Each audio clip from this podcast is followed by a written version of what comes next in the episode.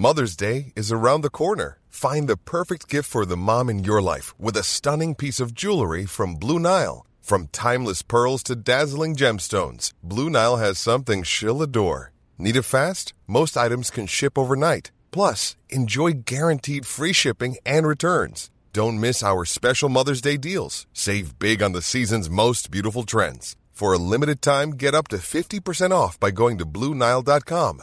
That's Bluenile.com. Bonsoir, bienvenue dans le podcast Culture PG du lundi 23 octobre 2017.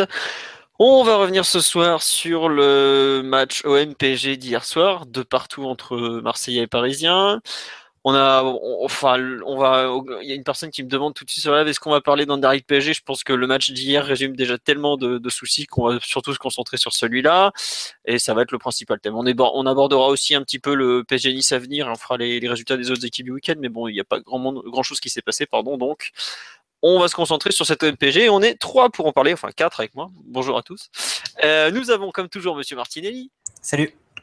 Euh, Amzien qui, qui est normalement là. Salut tout le monde. C'est bon, il est là. Et nous avons notre ami Ryan euh, qui est là également normalement.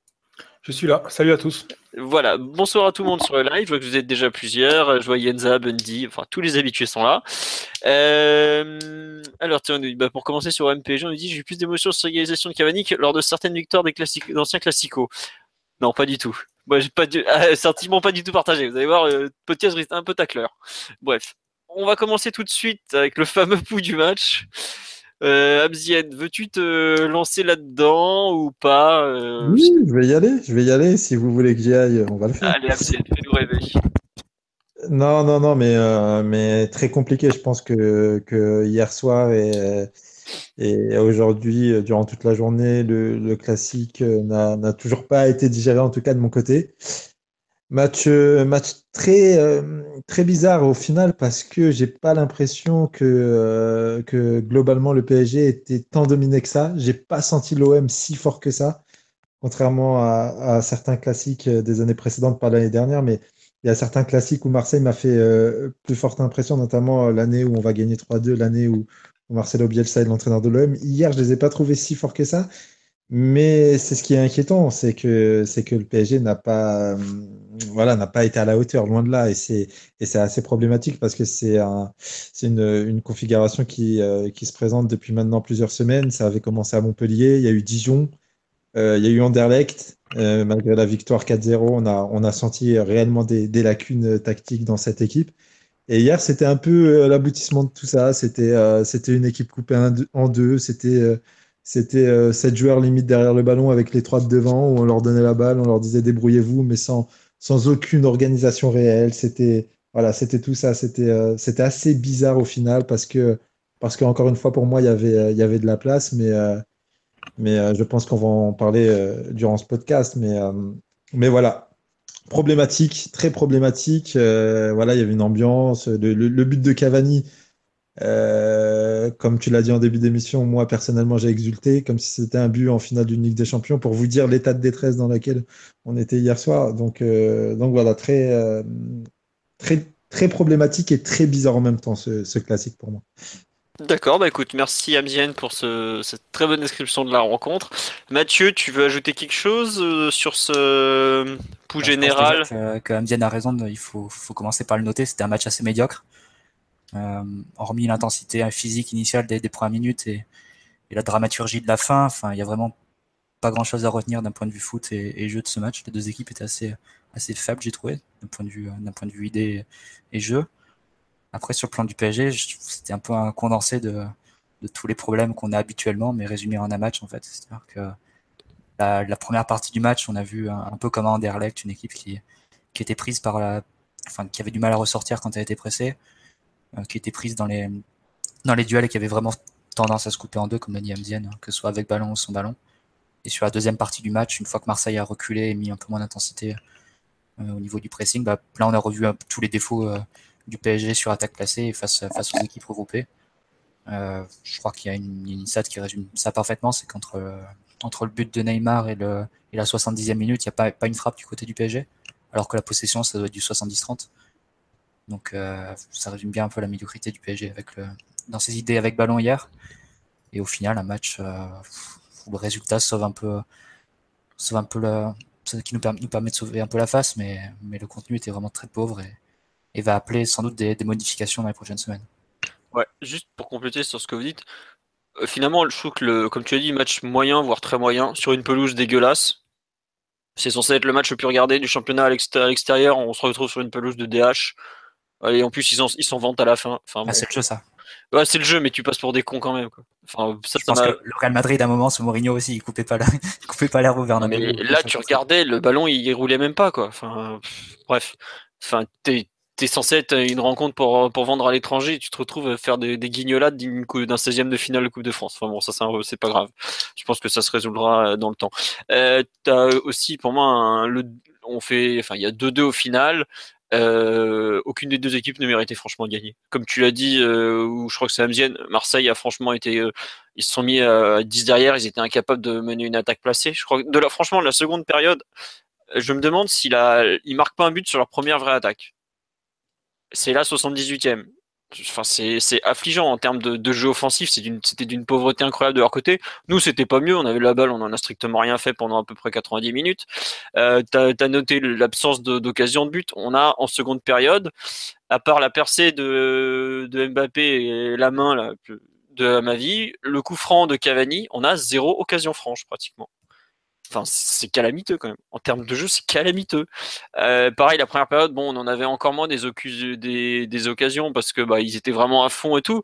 Mais enfin, c'est un match MPG, on s'est fait piétiner dans l'impact, dans les duels, dans tout. C'est pas normal, quoi. Ah, franchement, les mecs, ils avaient l'impression, t'avais l'impression qu'ils jouaient à Dijon, pareil, ou à Montpellier, des matchs à 17h où ils font à moitié la sieste encore. Euh, je sais pas ce qu'ils attendaient. Enfin, si, j'ai eu quelques échos comme quoi euh, ils en avaient rien à foutre pour la préparation. Bah, ça c'est vu. Ils ont fait un match dégueulasse de A à Z. Ils s'en foutaient. ils ont pas trop compris euh, ce que c'était qu'au MPG. Et quand je vois euh, des gros matchs dans l'année, on va en jouer en France. Allez, 5, 6, peut-être 10 avec les coupes et le trophée des champions. On n'a pas beaucoup d'occasions de se mesurer, de faire des vrais matchs de haut niveau. Et en plus, quand on a l'occasion, on ne les fait même pas. Et franchement, ils m'ont fait gerber. Je me dis comme je le pense. C'est là, on en a. Bah, c'était à 24 heures le coup d'envoi. Bah, c'est toujours pas digéré. Ils ont fait un gros match de merde. Et j'aurais même, un moment, je me dis presque qu'ils j'aurais préféré qu'ils perdent pour qu'ils se rendent compte à quel point ils ont été médiocres. Parce qu'on parle d'une équipe qui s'est quand même fait dérouiller à domicile par Rennes, qu'on a pris 6 à Monaco il y a quoi? Il y a un mois, un mois et demi. Et là, tu as l'impression qu'ils jouaient, euh, qu'ils étaient bons, alors qu'ils ont été nuls, quoi. Donc euh, franchement, euh, ils m'ont ah, ils m'ont dégoûté, ils ont pissé sur nos couleurs clairement quoi. Et, euh, franchement, il y a tout acheté de ce match et l'attitude des joueurs en premier. Voilà, c'est tout. Franchement, ils m'ont ah, ils m'ont fait gerber. J'ai vraiment eu autant la haine après un OMPG depuis 20 ans que j'en suis quoi. Très rare de te voir autant énervé, Philo. Franchement, ils m'ont fait gerber. Et quand je vois des mecs qui vont les accueillir, à les féliciter à l'aéroport, mais les torches, j'aurais dû les prendre dans la gueule et pas là, c'est la fête. Mais ah, mais à vomir. Quoi. Franchement, j'ai pas été aussi énervé comme ça, je crois, depuis l'époque où on jouait le maintien, il y a euh, combien 10 ans à peu près, quand on avait pris 3-0 à Caen avec les Canets qui nous chantaient en Ligue de tout ça. C'est dur, Philo, parce que enfin, des mauvais matchs face à Marseille, c'est pas le premier qu'on en fait, euh, du moins sur QSI. Euh, enfin, il y a deux ans, les deux sous blancs étaient complètement ratés, notamment celui au parc où Trapp nous sauve à la fin en arrêtant le penalty de Barada, je crois. Mais dans le contenu, c'était tout aussi mauvais qu'hier. je pense que. Je pense Attends, mais entre temps, on a changé de dimension, quoi. C'est ça. Moi, je suis, désolé de te couper, Marty, mais je pense que ce qui dérange Philo aussi, c'est l'attitude et les propos d'avant-match. Ah, mais grave. en fait, je pense que si, si avant le match, les joueurs se taisent et qu'hier on se loupe, on est peut-être voilà, dans une certaine continuité par rapport au, au, au, match précédent. On se dit, voilà, il y a peut-être un problème tactique, on aurait débattu du terrain. Mais voir autant, je dirais pas d'insolence, mais peut-être une petite, une petite part d'arrogance dans les médias où euh, il y a une semaine, tu as Thomas Meunier qui dit que c'est un match comme un autre. Après le match euh, contre Anderlecht, tu as Mbappé qui, qui limite te dit que c'est plus valorisant de jouer Anderlecht que l'OM et que, et que ces deux-là sur le, sur le match d'hier n'ont pas été à la hauteur. Forcément, je peux comprendre la réaction de Philo, elle est peut-être disproportionnée, mais c'est aussi une réaction qui, euh, qui est induite par les, les, propos tenus dans la semaine, en fait. Je, je, sais pas. Mais grave, attends, Anderlecht, c'est quand même des mecs, c'est les rebuts de la Ligue 1 qui n'ont pas le niveau pour faire autre chose. C'est la Ligue des Champions, Anderlecht. Ouais, c'est la Ligue des Champions, mais ça reste des tanches. Je suis désolé, les, rongiers, les Rongiers, les Apia, tout ça, c'est des mecs qui jouent le maintien en France. Ah, ça, jouait mieux, ça jouait mieux au ballon que Marseille. Hein. Ouais, ça jouait mieux au ballon que Marseille, mais euh, nous, on était plus concentrés pour jouer c'est les tanches d'Anderlecht et encore, enfin, on n'a pas fait de débrief de podcast, mais c'était quand même pas glorieux en Belgique que pour jouer un match contre Marseille à 60 000 personnes, de 2 millions et demi d'audience. Et nous, qu'est-ce qu'on fait? On fait un match de, de branlos comme si on jouait Dijon 15 jours avant là. Moi personnellement, j'ai pas vu de problème d'attitude hier. Enfin. Attends, tu te rends... Attends. Luis Gustavo, c'est un bon, c'est un bon milieu de terrain.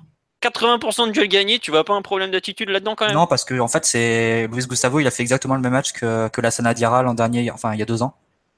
Et je pense que c'est pas un hasard, c'est le fait que les, deux matchs se ressemblent, enfin même les trois matchs, vu qu'on prend les deux de d'il y a deux ans, se ressemblaient beaucoup, avec des mots un peu identiques. Euh, pareil, qui n'arrivaient pas à, jouer vers l'avant et à trouver des relais vers l'avant sur le terrain. Mais sur le plan de je trouve pas parce que c'est vrai qu'il y a eu de la suffisance dans, dans certaines déclarations d'avant-match, mais la suffisance, on l'a pas retrouvée sur le terrain, j'ai trouvé. Euh, tu prends par exemple les, les, premières minutes, au contraire, tu sens beaucoup de nervosité, de fébrilité, des passes mal ajustées, beaucoup de, de timidité aussi à ressortir le ballon, euh, des joueurs qui, qui osent pas vraiment avancer et prendre des initiatives balle au pied. Après, Attends, mais ils ont peur de quoi alors? Enfin, il euh, faut savoir, soit c'est un match de touristes et ils n'ont pas de raison d'avoir peur, soit c'est un gros match et ils, ça suffit pas. Enfin, moi, c'est des problèmes de jeu, tout simplement. Mais après, et peut-être que tu peux dire que Neymar et Mbappé euh, ont été suffisants dans leur jeu, mais je pense que c'est aussi le, notre façon de jouer. C'est comme on les trouve vraiment très tôt sur le terrain, tu les, tu les pousses quasiment à l'exploit individuel sur chacune de leurs prises de balles. Et d'où l'impression qu'ils qu essaient de dribbler six mecs de l'équipe adverse à chaque fois, parce que c'est la réalité, parce qu'on n'arrive pas à les trouver dans les mêmes conditions. Et pour moi, j'ai du mal à me dire que, que les joueurs étaient euh, ont pris à la légère ou, n'ont pas respecté Marseille. Enfin, ça me semble. J'ai du mal à le faire valider par, des, par quelque chose qu'on a vu sur le terrain hier, en fait. Bah, tu vois les, le nombre de duels perdus contre des joueurs médiocres. Par exemple, le nombre de fautes, c'est un nombre de fautes équivalent hier. C'est un bon indicateur. Bah ouais, sauf que. 16 pour Marseille et 14 pour nous. Surtout qu'en plus, euh, quand même, c'est le PSG qui a eu la, le, le, ballon la plus grande partie du match. Donc, euh... bon, en même temps, on a fait que des fautes de débiles. Après, enfin, l'arbitrage Mbappé. Bon, euh... Vas-y, Ryan, continue. Je te coupe, Philippe, mais je crois que Marseille, les joueurs de Marseillais étaient dans de meilleures conditions pour affronter les duels que les joueurs parisiens qui ont souvent, comme le disait euh, Mathieu, euh, vécu ces situations-là, dos au but, souvent pris à deux, sans forcément une ligne de passe pour progresser, sans espace pour avancer. Les conditions d'un point de vue individuel, collectif, le collectif a mis les joueurs de Marseille dans de meilleures conditions que ce qu'il a fait pour les Parisiens. Ça, ça parle ça parle plutôt bien du plan de Rudy Garcia, qui avait quand même euh, affiché un plan de jeu très bancal l'an dernier avec ce, cette défense à, à, à, 5. Il avait obtenu un point, mais bon, globalement, on avait vu des failles à tous les niveaux. Là, c'était plus simple. On a vu une organisation en 4-4-2 et des consignes assez claires euh, pour bien défendre les couloirs en surnombre, pour ne pas libérer trop d'espace dans l'axe. Rien de rien d'extraordinaire vraiment, mais un plan qui a mis les joueurs dans, de, des bonnes conditions. Et bon, il y a quand même un minimum de talent dans cette équipe de Marseille, sur toutes les lignes. Des joueurs comme euh, Rami ou Gustavo, euh, si on les met dans de bonnes conditions et qu'on leur offre une structure de qualité, euh, c'est des joueurs qui vont apporter au collectif. Et là, ben, c'est ce qu'on a vu. Par contre, côté parisien, moi j'ai trouvé que le plan de jeu, l'animation offensive, au-delà du système, pour moi, il y a aujourd'hui rien dans cette équipe du PSG qui met les joueurs dans de bonnes conditions. Les meilleurs joueurs, je parle. Neymar, il a quitté le terrain euh, avec 17 triples tentés. Voilà, pour moi, il n'y a pas une stat qui dit plus sur la tentative euh, de, de, d'aider son équipe que, cette stat-là. Il a essayé pendant tout le match. Il, il s'est retrouvé en difficulté. Il a subi beaucoup de fautes. À la fin, il a craqué, mais quand on regarde le nombre de ballons qu'il a touché pendant le match, quand on regarde la position qu'il avait, quand on regarde la, zone où il a dû décrocher pour le récupérer, les choses qu'il a dû faire pour faire progresser l'équipe, moi, c'est, ça me choque pas qu'il ait craqué à la fin. Il y a de la maladresse. C'est peut-être qu'il doit faire une passe un peu avant, mais vraiment cette équipe aujourd'hui, elle lui donne rien. Et j'ai du mal à, comme Mathieu, j'ai du mal à voir de la suffisance dans le comportement. J'ai trouvé pareil Verratti. J'ai trouvé qu'il était très impliqué, qu'il a, joué, qu'il avait joué les duels sérieusement. J'ai trouvé que la défense centrale aussi était très impliquée. Kurzawa était encore plus agressif que d'habitude sur son pressing et son marquage, encore plus concentré, je dirais. Honnêtement, je vois pas. Attends, on, met Rabiot, on met Rabiot, mais après, voilà, c'est quelque chose qui existe. Regarde le deuxième but. Le deuxième but, il y a. Euh, bon, il perd la balle. Franchement, Rabiot, j'ai pas envie de lui jeter trop la pierre. Il perd la balle. T'as Tovin, c'est le seul qui bouge dans la surface. Il le regarde passer en mode Vas-y, frère, serre-toi. Euh, T'es au 6 mètres. Vas-y, aligne-le. Vas-y. Mais pourquoi? Parce que la, structure du PSG à ce moment-là, c'est quoi? C'est un 4 plus 3. Le relayeur qui est à gauche, il est au duel. Donc le milieu défensif, il est forcément un peu plus à gauche. Et le relayeur est un peu plus à droite et un peu plus dans l'axe. Mais si Marquinhos ne décroche pas, par exemple, parce qu'il sent que le duel peut être perdu, il n'y a personne d'autre en fait qui est susceptible d'aller dans cette zone, de l'aider. Pour moi, c'est voilà, un but qui, qui survient par rapport au fait que l'organisation elle met les joueurs dans des, dans des conditions difficiles. Et après, derrière, effectivement, peut-être que Rabiot, il le joue mal, ce duel, parce qu'il libère un peu trop facilement l'accès vers l'intérieur, hein, vers, la direction du but. Quoi. Il devrait fermer, fermer l'espace pour qu'il n'y ait pas de passe en retrait possible.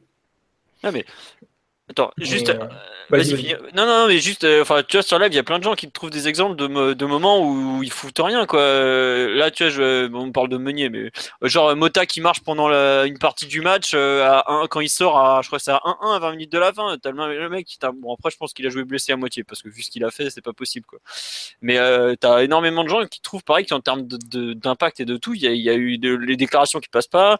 Il y a aussi une, Isao qui nous dit problème tactique lié à l'arrivée de Mbappé qui mais euh, Enfin, franchement, j'ai vraiment eu l'impression que les, mecs s'en foutaient autant, quoi. Mais bon, après, comme tu dis, on va parler des problèmes de structure parce qu'il y a, je pense qu'on sera pas d'accord et que globalement, on va parler, on n'est pas dans la tête des mecs, donc euh, on va vite faire le tour sur les problèmes de structure du PSG, les limites tactiques. Vous voulez qu'on commence par la partie offensive ou défensive? Bah, les deux sont liés, donc euh, comme tu veux. Non, non, bah, on a parlé un peu de la partie défensive. On va finir. Euh, qu'est-ce que vous en avez pensé un peu du le 4, euh, enfin le, la ligne de 4 plus la ligne de 3 pour défendre toute la largeur? Est-ce que ça, vous trouvez que c'était satisfaisant d'un point de vue défensif hier, par exemple? Ben, Satisfaisant, ça dépend après comment. Le problème pour moi, c'est cette tactique-là. Je pense qu'elle n'est pas forcément bien exécutée et ça correspond pas forcément bien aux joueurs parce que normalement, quand on défend en infériorité numérique, comme là c'est le cas en 4 plus 3, il faut défendre de manière passive en fait pour limiter les risques. C'est-à-dire que comme tu affrontes les situations défensives avec euh, un joueur de moins sur ta deuxième ligne défensive, ne peut pas te permettre de risquer une interception ou de mettre le pied dans certaines conditions parce que si tu perds ton duel derrière, il y a un, surnombre accentué euh, derrière pour l'adversaire et c'est vraiment ça, ça, devient très dangereux. Et ce qu'on a vu hier, par exemple, euh, en première mi-temps, c'est que les joueurs du PSG régulièrement essayer de mettre le pied, de récupérer le ballon à l'adversaire, alors qu'ils n'étaient pas forcément dans une situation où prendre le risque était une bonne idée. Mais ça ça, ça, coince aussi un petit peu avec la nature de certains joueurs. Quoi. Les défenseurs centraux, les latéraux, même Verratti, qui est quand même un garçon très agressif, c'est voilà, quelque chose qui peut-être pas leur, correspond pas. Après, en soi, ça peut fonctionner, mais il faut peut-être l'organiser et l'animer de manière différente. Mais 4 plus 3, pour moi, c'est pas tellement ça la question. Quoi. C'est comment il est abordé sur le terrain et comment il est adapté par rapport à l'adversaire. Mais, mais, pour, vous, pour vous qui êtes un peu, un peu des, des férus de la tactique, est-ce qu'il y a des grosses équipes européennes qui défendaient de cette sorte euh, ces dernières années? Je n'en ai pas le souvenir personnellement. Ben, ça dépend à quel stade, en fait. Ça dépend de, quel match on parle, ça dépend de quelle compétition et tout. En général, dans, le, dans les derniers matchs de la Ligue des Champions, non, c'est quelque chose qui n'existe pas. Il y en a deux qui sont déchargés, pas trois, maximum. Ouais, c'est ça. Il voilà, les entraîneurs, en général, ils essayent quand même d'avoir cette deuxième ligne défensive avec quatre joueurs parce que c'est voilà, ce qui permet de, de couvrir euh, ben, la largeur correctement sans avoir à à, souffrir un déséquilibre, euh, un moindre changement d'orientation. Parce que bon, le problème de la ligne de 3, c'est qu'il faut bien basculer. Donc il faut des joueurs qui sont constamment en train de regarder un petit peu comment l'adversaire se déplace, qu'il faut qu'ils aient un petit peu les, yeux derrière la tête. Et aussi, il faut qu'ils soient à même de prendre les bonnes décisions quand il y a trop d'espace à couvrir. Parce que ben, si le ballon est à gauche et que la ligne a, a basculé et qu'il y a un changement d'orientation, il faut justement savoir est-ce que ça vaut le coup de directement s'avancer vers l'adversaire ou est-ce qu'on resserre l'espace juste pour lui, pas lui permettre de progresser? Il y, a, voilà, il y a tout un aspect euh, lecture de jeu et euh, qualité défensive qui entre en compte. Et euh, voilà, je sais pas si le PSG est bien équipé pour faire ça en fait. Moi j'ai une interprétation un petit peu différente de Ryan sur cette, sur cette défense en 7-0-3 on va dire, en 4-3-0-3. je trouve que les joueurs se débrouillent plutôt pas trop mal. Euh, dans l'interprétation. Par exemple, la charnière est globalement irréprochable sur les centres, vu que c'est une, stratégie qui libère beaucoup les couloirs et, et donc euh, autorise beaucoup de centres de la part de l'adversaire. Globalement, la charnière répond bien là-dessus. Sur les récents matchs, pas forcément que sur le match d'hier. Ah parce que hier, on prend un but sur un centre. ouais, mais bon, c'est fou. Ouais. Tu vois ce que je veux dire, les centres. Oui, non, mais je vois ce que tu. Des centres, dans le coin de la surface qui viennent comme des ça. centres travaillés et pas des centres où tu as du grattage de ballon improbable. Hier, c'est plus un, comment dire, une mauvaise relance que vraiment un centre. Quoi. Pareil, je trouve que Rabiot et Verratti font de gros efforts physiques, notamment pour arriver à temps sur les, sur les latéraux qui sont à chaque fois, à chaque fois seuls. Après, moi, ce qui me gêne vraiment, c'est que, enfin, j'ai quand même l'impression que ça pose un problème structurel parce que, d'une, ça, enfin, d'un point de vue défensif, ça te, ça te force à, à récupérer le ballon beaucoup plus bas, euh, quasiment devant ta surface. Et une fois que tu les as récupérés, vu une certaine distance entre les lignes, entre les milieux et les, et les attaquants, et ça, ça a tendance à te couper vraiment l'équipe euh, au moment d'attaquer. Enfin, on a vu notamment des phases où les, les contre-attaques sont menées 4-3, les, les milieux n'ont pas le temps d'accompagner. Et euh, je dirais même qu'il n'y a même plus de place pour la, pour la possession de balle parce que quand le, quand le ballon est récupéré, disons par Verratti ou Rabiot dans leurs 30 mètres, tout de suite la tentation, ça va être de trouver Neymar ou Mbappé euh, qui, sont, autour de la ligne médiane et, en situation de jouer un contre. Et sauf qu'après, forcément, Neymar et Mbappé doivent jouer le ballon dos au but, se prennent un, défenseur au duel, et là, il y a le risque vraiment de perdre le ballon, surtout d'autant plus que leur jeu est, à risque et donc euh, comporte une certaine part de déchets. Et là, on se reprend par la suite une vague et on doit redéfendre à nouveau assez bas. Donc, euh, franchement, j'ai du mal à imaginer cette solution assez viable. Et pour moi, ça pose quand même un, problème. Tiens, juste pour la, compléter l'animation défensive, il y a, comment il s'appelle, il y a beaucoup de monde sur live, euh, ça défile dans tous les sens, je suis désolé, j'ai pas le temps de lire tout le monde. Euh, on nous dit, on a vu aucun pressing haut pour aller chercher les ballons dans les pieds des Marseillais. Bah, ça par exemple, c'est un truc, euh, on l'avait vu très très bien fait c'était où, au Celtic normalement, un truc dans le genre. Qu'est-ce que vous en pensez justement de l'absence de, de pressing haut du bloc parisien et même justement, de- de- enfin moi je trouve ce qui m'a choqué, c'est ouais, comme tu dis, il y a- plus trop de blocs. quoi. On a un demi-bloc de 3 et, et un reste de bloc de 7 quoi. Mais, il n'y a, y a plus du tout de bloc. Donc, moi, j'ai une vraie question qui me, qui me taraude un peu l'esprit depuis hier, mais c'est ce plan de jeu en 4-3-0-3, c'est réellement voulu? C'est vraiment une consigne d'Unai Emery, vous pensez? Parce que ça ressemble à rien. Et très clairement, il n'y a, plus aucune identité. On sait, une équipe, c'est une équipe de compte, c'est une équipe de possession, c'est une équipe qui se base sur ces trois. Peut-être, Il y a qu'à prendre la déclaration de, de Rabiot et de Verratti, il qui ont fait des déclarations dans ce sens. Ouais, ouais, et ils disent que c'est les milieux maintenant qui doivent couvrir la largeur. Donc c'est clairement voulu par le staff. Après, tu peux y mettre plusieurs hypothèses. Pourquoi le staff fait ça? L'une des hypothèses, c'est de dire euh, on va libérer, euh, va créer des espaces vers l'avant et libérer comme ça Neymar et Mbappé, parce que bon, on se dit que Neymar et Mbappé lancés avec de l'espace à attaquer, c'est virtuellement impossible à arrêter pour n'importe quelle équipe au monde. Euh, après, il y a d'autres hypothèses qui peuvent être euh, que euh, Cabri a fait ce choix pour un peu soigner les égaux des uns et des autres, notamment après certains épisodes euh, à Lyon. Bon, ça c'est, on n'est pas à l'intérieur du vestiaire et on n'est pas à l'intérieur de la tête des, du staff, donc euh, c'est difficile à dire. Moi perso, j'y mais- crois pas à cette thèse, hein, je te le dis. euh, Enfin, Non, moi je pense que c'est c'est vraiment pour, euh, pour Ouais, voulu, le potentiel de l'équipe en contre-attaque, mais Ouais, c'est pour libérer. Il faut, faut quand même se souvenir, euh, penser à quel genre d'entraîneur Emery c'est, qu'est-ce qu'il a montré depuis le début de sa carrière en tant qu'entraîneur. C'est un entraîneur qui s'est toujours, toujours, toujours tout- tout décanté pour les attaques rapides et la, le- la recherche de la contre-attaque au-delà de l'organisation euh, d'une attaque placée. Donc qu'aujourd'hui, euh, on voit une situation où il libère ses attaquants et il demande justement à sa ligne de milieu de terrain de couvrir les espaces et de chercher les attaquants rapidement devant pour contrer. C'est quelque chose qui est, cohérent avec euh, le, ce, que, ce que lui il a montré en tant qu'entraîneur depuis le début de sa carrière. Alors après, est-ce que c'est rentable pour le PSG Moi, j'ai de gros doutes. Je pense que le défi euh, en Ligue 1, c'est quand même d'avoir une attaque organisée de qualité parce que la plupart des équipes, justement, offrent euh, un repli défensif en général à 4, mais ça arrive aussi à, à 5 derrière et qu'il s'applique énormément à couvrir les espaces, à ne pas laisser justement la possibilité à l'adversaire de contrer. Donc là, ce qu'il faut, c'est justement être capable de déséquilibrer l'adversaire avec le ballon, créer des brèches, combiner à l'intérieur du jeu. C'est toute une, toute une approche qui est différente de ça. Et sur la scène européenne, je pense qu'arriver à un certain niveau aussi, c'est ce qui fait la différence euh, dans une confrontation directe. Donc, euh, Mais après, tu vois, il y a un, pour moi, il y a un truc qui est choquant, enfin, ou pas, mais j'ai un peu l'impression qu'on est dans la continuité de ce qu'on avait vu contre le Bayern. À savoir, on avait joué euh, 4-3-3, pareil, avec les attaquants qui défendent pas beaucoup. Et on a vu que ça avait marché. À peu près, bon, on avait concédé, mais c'est normal contre le Bayern de concéder un peu des trucs. Et euh, là, on a, on a continué sur ce mode de pensée avec euh, à Anderlecht, où, où ils ont quand même pas beaucoup, beaucoup, beaucoup défendu. Là, hier, rebelote, où ils ont carrément pas défendu, clairement. Et j'ai l'impression que, en gros, on a testé les limites du système.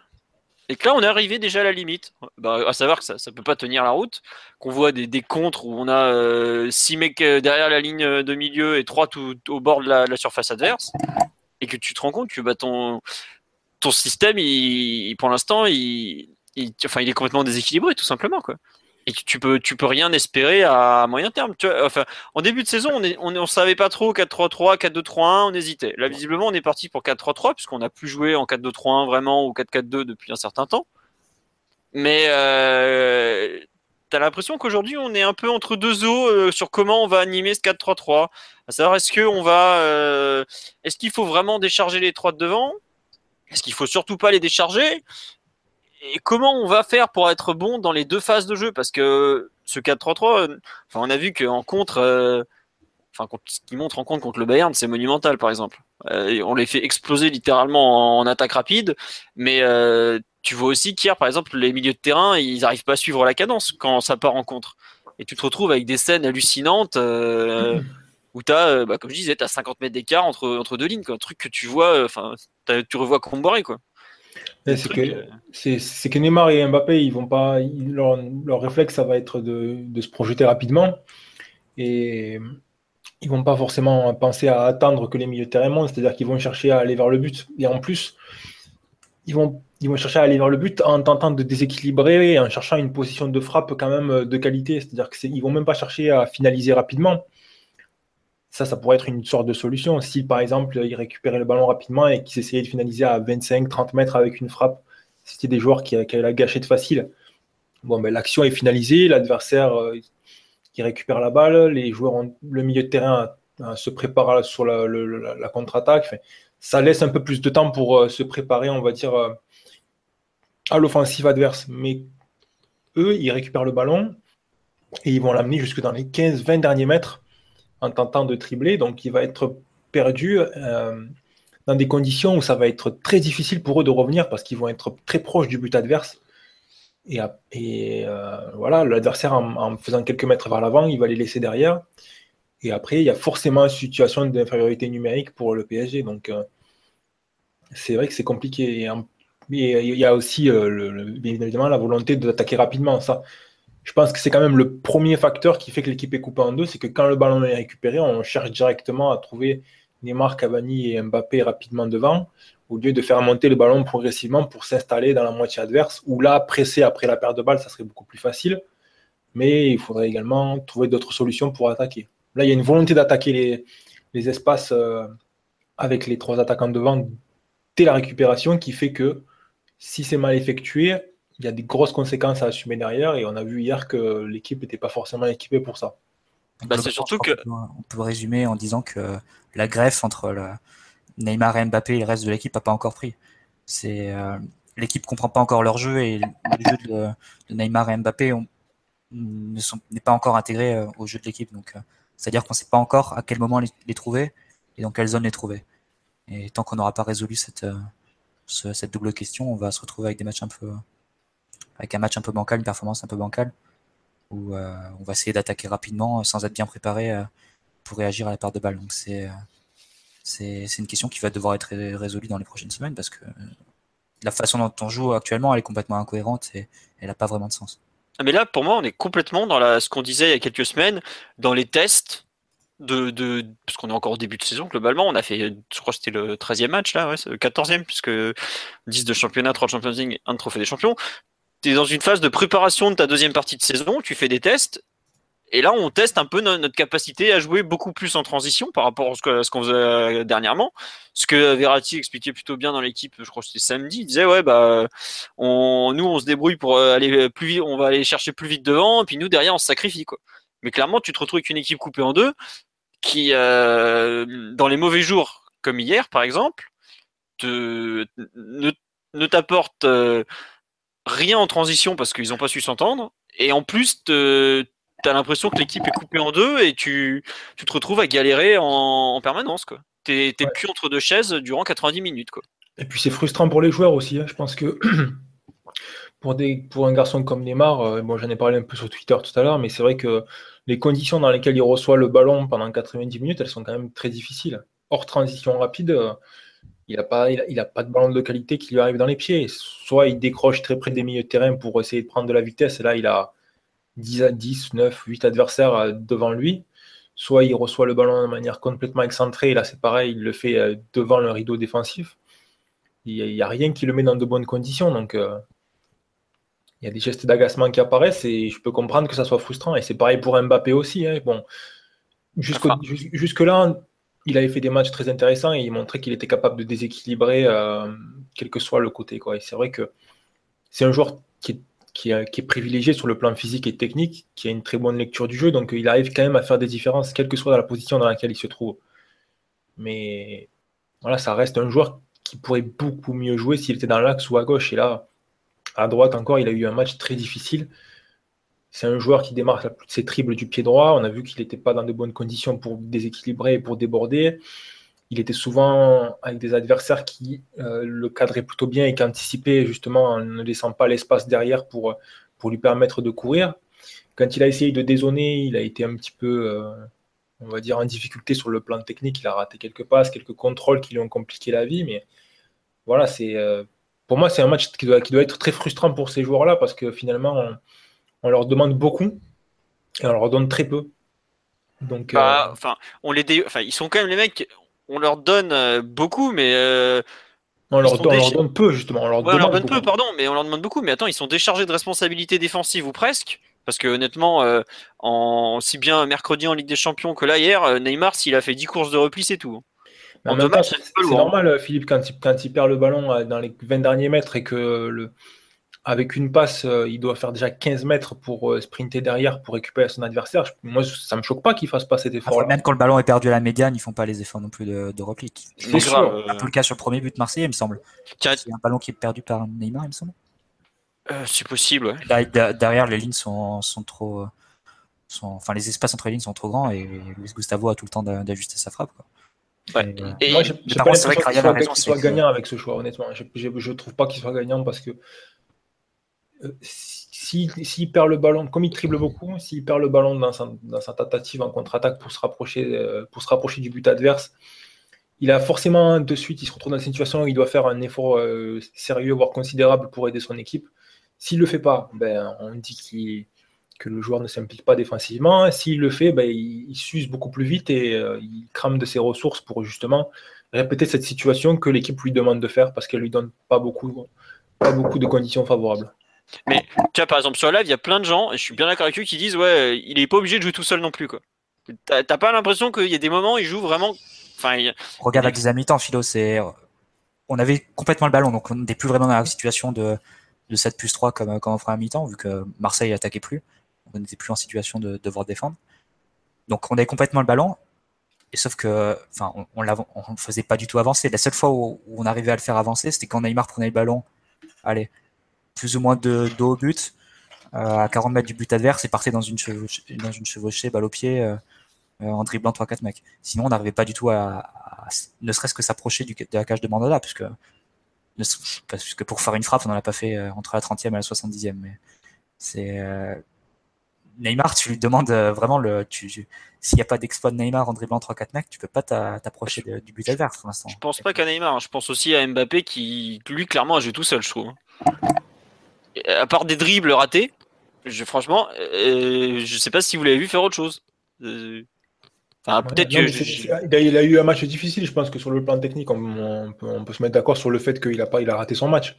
Ah bah, on en revient toujours à la même chose, c'est-à-dire euh, la responsabilité des joueurs dans ces conditions-là, du secteur offensif, c'est quoi? C'est déséquilibrer, faire la différence eux-mêmes. Le milieu de terrain accompagne pas forcément. Mais attends, mais tu vois, juste coupe Ryan.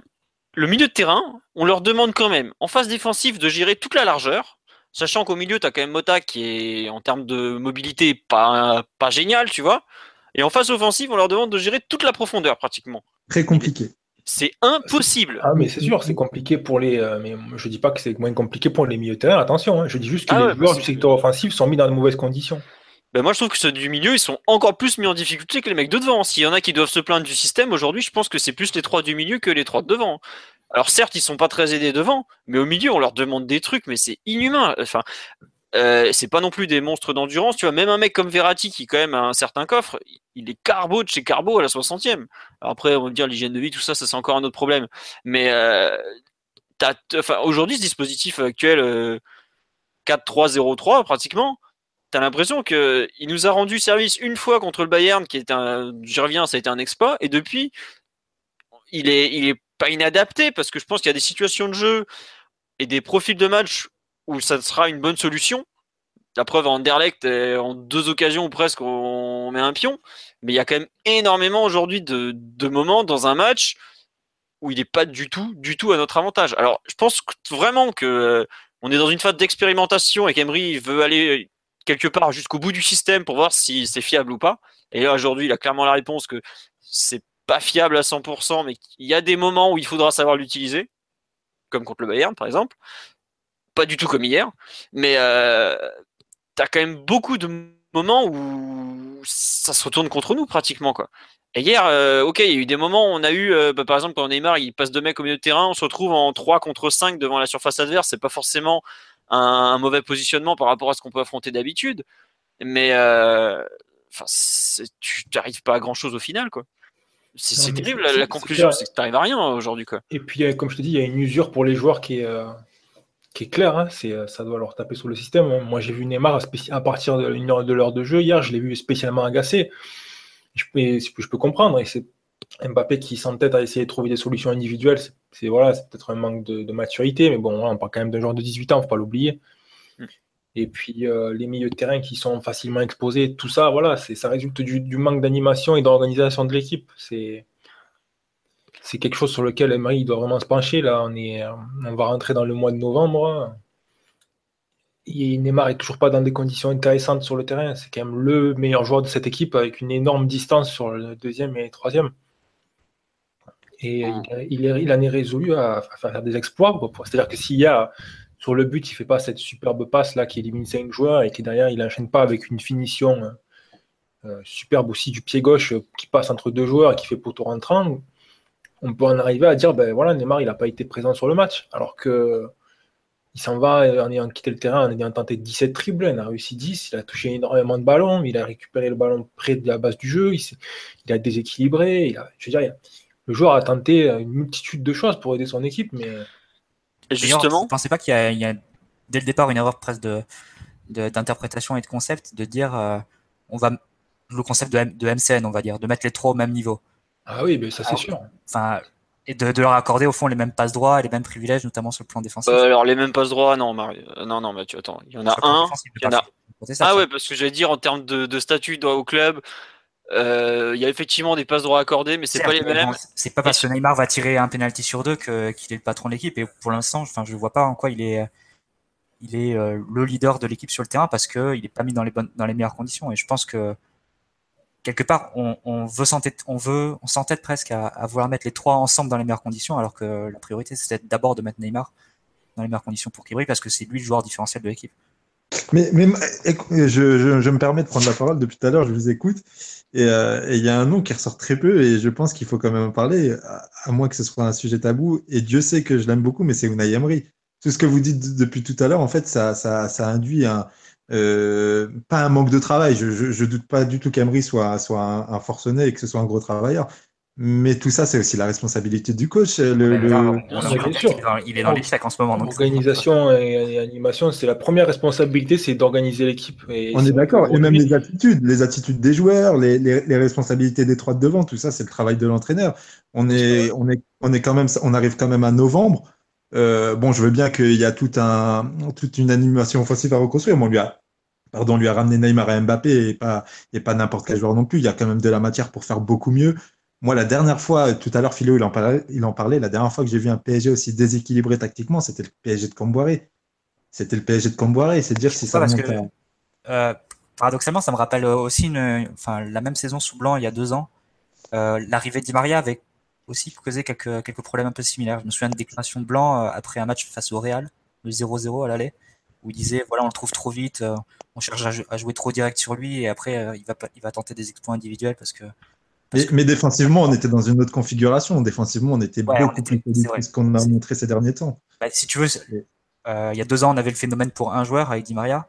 qui changeait beaucoup la façon de, jouer de l'équipe quand il est arrivé. Et là, on a les deux mhm. qui sont arrivés en même temps. Donc, quelque part, on retrouve les mêmes problèmes, mais, mais, puissance 2. Quoi. Et euh, donc, pour dire que ça remontait pas forcément à, à Comboré, mais tu as raison. Enfin, il est pour l'instant dans une impasse, je pense, avec, euh, avec la disposition actuelle. Et, mais après, dans le même temps, c'est pas en novembre que, ou en octobre que tu vas, que tu vas juger un coach. Quoi. Non, mais il a, il a les épaules. C'est souvent que les, les périodes il a les épaules, quoi. Il a les épaules pour assumer un tel, un tel effectif? Bah, on verra. Pour l'instant, c'est la saison. Hein. Ouais, non, mais bah, je suis même pas sûr. Honnêtement, tu vois, Mien, je sais même pas. Est-ce que Emery a les épaules? C'est est-ce que le PSG a les épaules pour assumer un tel effectif pour Non, non, c'est une question d'entraîneur, Philo. On va pas passer sur les institutions et tout. C'est pas une question d'institution. C'est plutôt une question de rééquilibre au PSG. Est-ce que l'entraîneur est en capacité de donner des ordres à certains joueurs? Franchement, j'en suis pas sûr. Moi, c'est ça qui me fait chier. Peut-être qu'il a les mains libres sur certains aspects. Ça, c'est le. Oui, non, mais tu vois, mais quelque part. de l'entraîneur. Mais ça, je suis d'accord, Mathieu, que ça déplace le cadre de l'entraîneur. Il a imposé ses vues, non? Bah, franchement, quand je vois certaines attitudes euh, par moment euh, et autres, euh, les que des fois, pour moi, je regrette ce club. Enfin, le, tu peux pas arriver. Enfin, t'es un mec, ok, il est très fort, mais tu peux pas arriver et lui dire, ouais, en fait, tout le club tourne autour de toi. je sais pas, c'est pas possible c'est que tu es un petit club et tu as, pour moi, as un besoin que le mec. Ils font ça et les managers euh, sont dans l'obligation de gérer ça. Hein. Bah, ils, font ça, ils ont fait ça quand le mec a approuvé parce qu'il a pris les clés et tout ça. Aujourd'hui, euh, on lui demande, on lui a donné beaucoup et on lui demande aussi beaucoup, mais est-ce que tout s'est fait naturellement, j'en suis pas sûr. Et d'ailleurs, ça correspond, je trouve, un peu, c'est des tâtonnements à tous les niveaux. On a eu des tâtonnements au niveau du vestiaire, et je pense qu'on les a toujours, malgré ce qu'ils veulent bien déclarer entre Neymar et Cavani au mois de septembre. Là, on a des tâtonnements au niveau tactique par rapport à comment utiliser les trois, ou un mieux que les deux autres, parce qu'il est meilleur, voilà, c'est tout. Et je pense qu'on est clairement dans une période où on cherche euh, à, aller, enfin, à faire avancer l'équipe et le club en même temps et on est un peu dans le dur parce que bah on se rend compte que c'est plus compliqué que ce qu'on a imaginé, que lune de miel du début quand on mettait des raclés à tout le monde à Guingamp, Toulouse et autres, bah c'est aussi parce que les mecs avaient peur qu'aujourd'hui ils ont bien vu que sur certains matchs que tu pouvais bousculer le PG parce qu'on n'est pas toujours concentré. Quand on se fait secouer à Dijon ou euh, Lyon au parc, saint enfin il y a pas mal de matchs où on s'est fait secouer quand même. Bah là, on est clairement dans le dur, on est dans la, dans la partie construction. Il va falloir trouver des solutions et pour l'instant, on les a pas trouvées. Euh, on, a, on avait une piste avec le, le 7 plus 3 qu'on avait vu en début de saison, qui a plus ou bien bien marché, plus ou moins bien, pardon, et qui aujourd'hui montre des limites. Après, on va, on va forcément, il va forcément y avoir une évolution. Déjà, on va être privé de Neymar pendant, je pense, deux matchs au, minimum. On verra si Mbappé il va pas prendre de, des suspensions et tout ça. Euh, tu es dans une, une, phase de construction, mais tu as, clairement, euh, Amdian a raison de parler d'Emery parce qu'il y, a des, y a des réponses à apporter. Mais je pense que c'est un peu plus qu'Emery, c'est un peu tout le club qui est en pleine phase de gestation et qui a besoin d'avancer tout en ayant des résultats et en, et en ayant du comment dirais-je des la possibilité de, de, tester des choses quoi. Je sais pas, je trouve c'est un peu un alibi ou une excuse. Enfin, dans tous les grands clubs, as la, la, complexité du métier d'entraîneur, c'est de, de, savoir gérer les égaux tout en proposant quelque chose de, de cohérent tactiquement et de gros égaux même quand il, s'agit de gérer ça. Et je pense qu'Emery, n'est pas pris au dépourvu. Enfin, Ancelotti avait le même travail au Real, comme enfin, Zidane avait le même travail. Benitez euh, a échoué. Euh, bah, c'est un peu ça le problème. Il avait la, tâche difficile pour ça aussi. Bah, après, il ne s'agit pas d'enterrer ou dire euh, qu'il va forcément échouer. on fera le bilan complètement en fin de saison. C'est juste pour dire que la, tâche, elle est, elle est clairement entre ses mains. Quoi. C'est.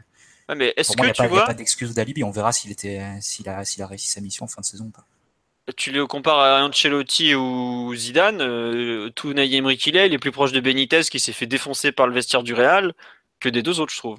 Parce qu'il n'est que Unai Emery. Et quand ah, tu bah, vois l'accueil auquel a droit. C'est un, problème pour lui, c'est pas un problème du club, ça. Bah, est-ce que tu affaiblis pas ton coach quand, quand tu surmets en avant certaines individualités au détriment d'un collectif? C'est aussi un problème.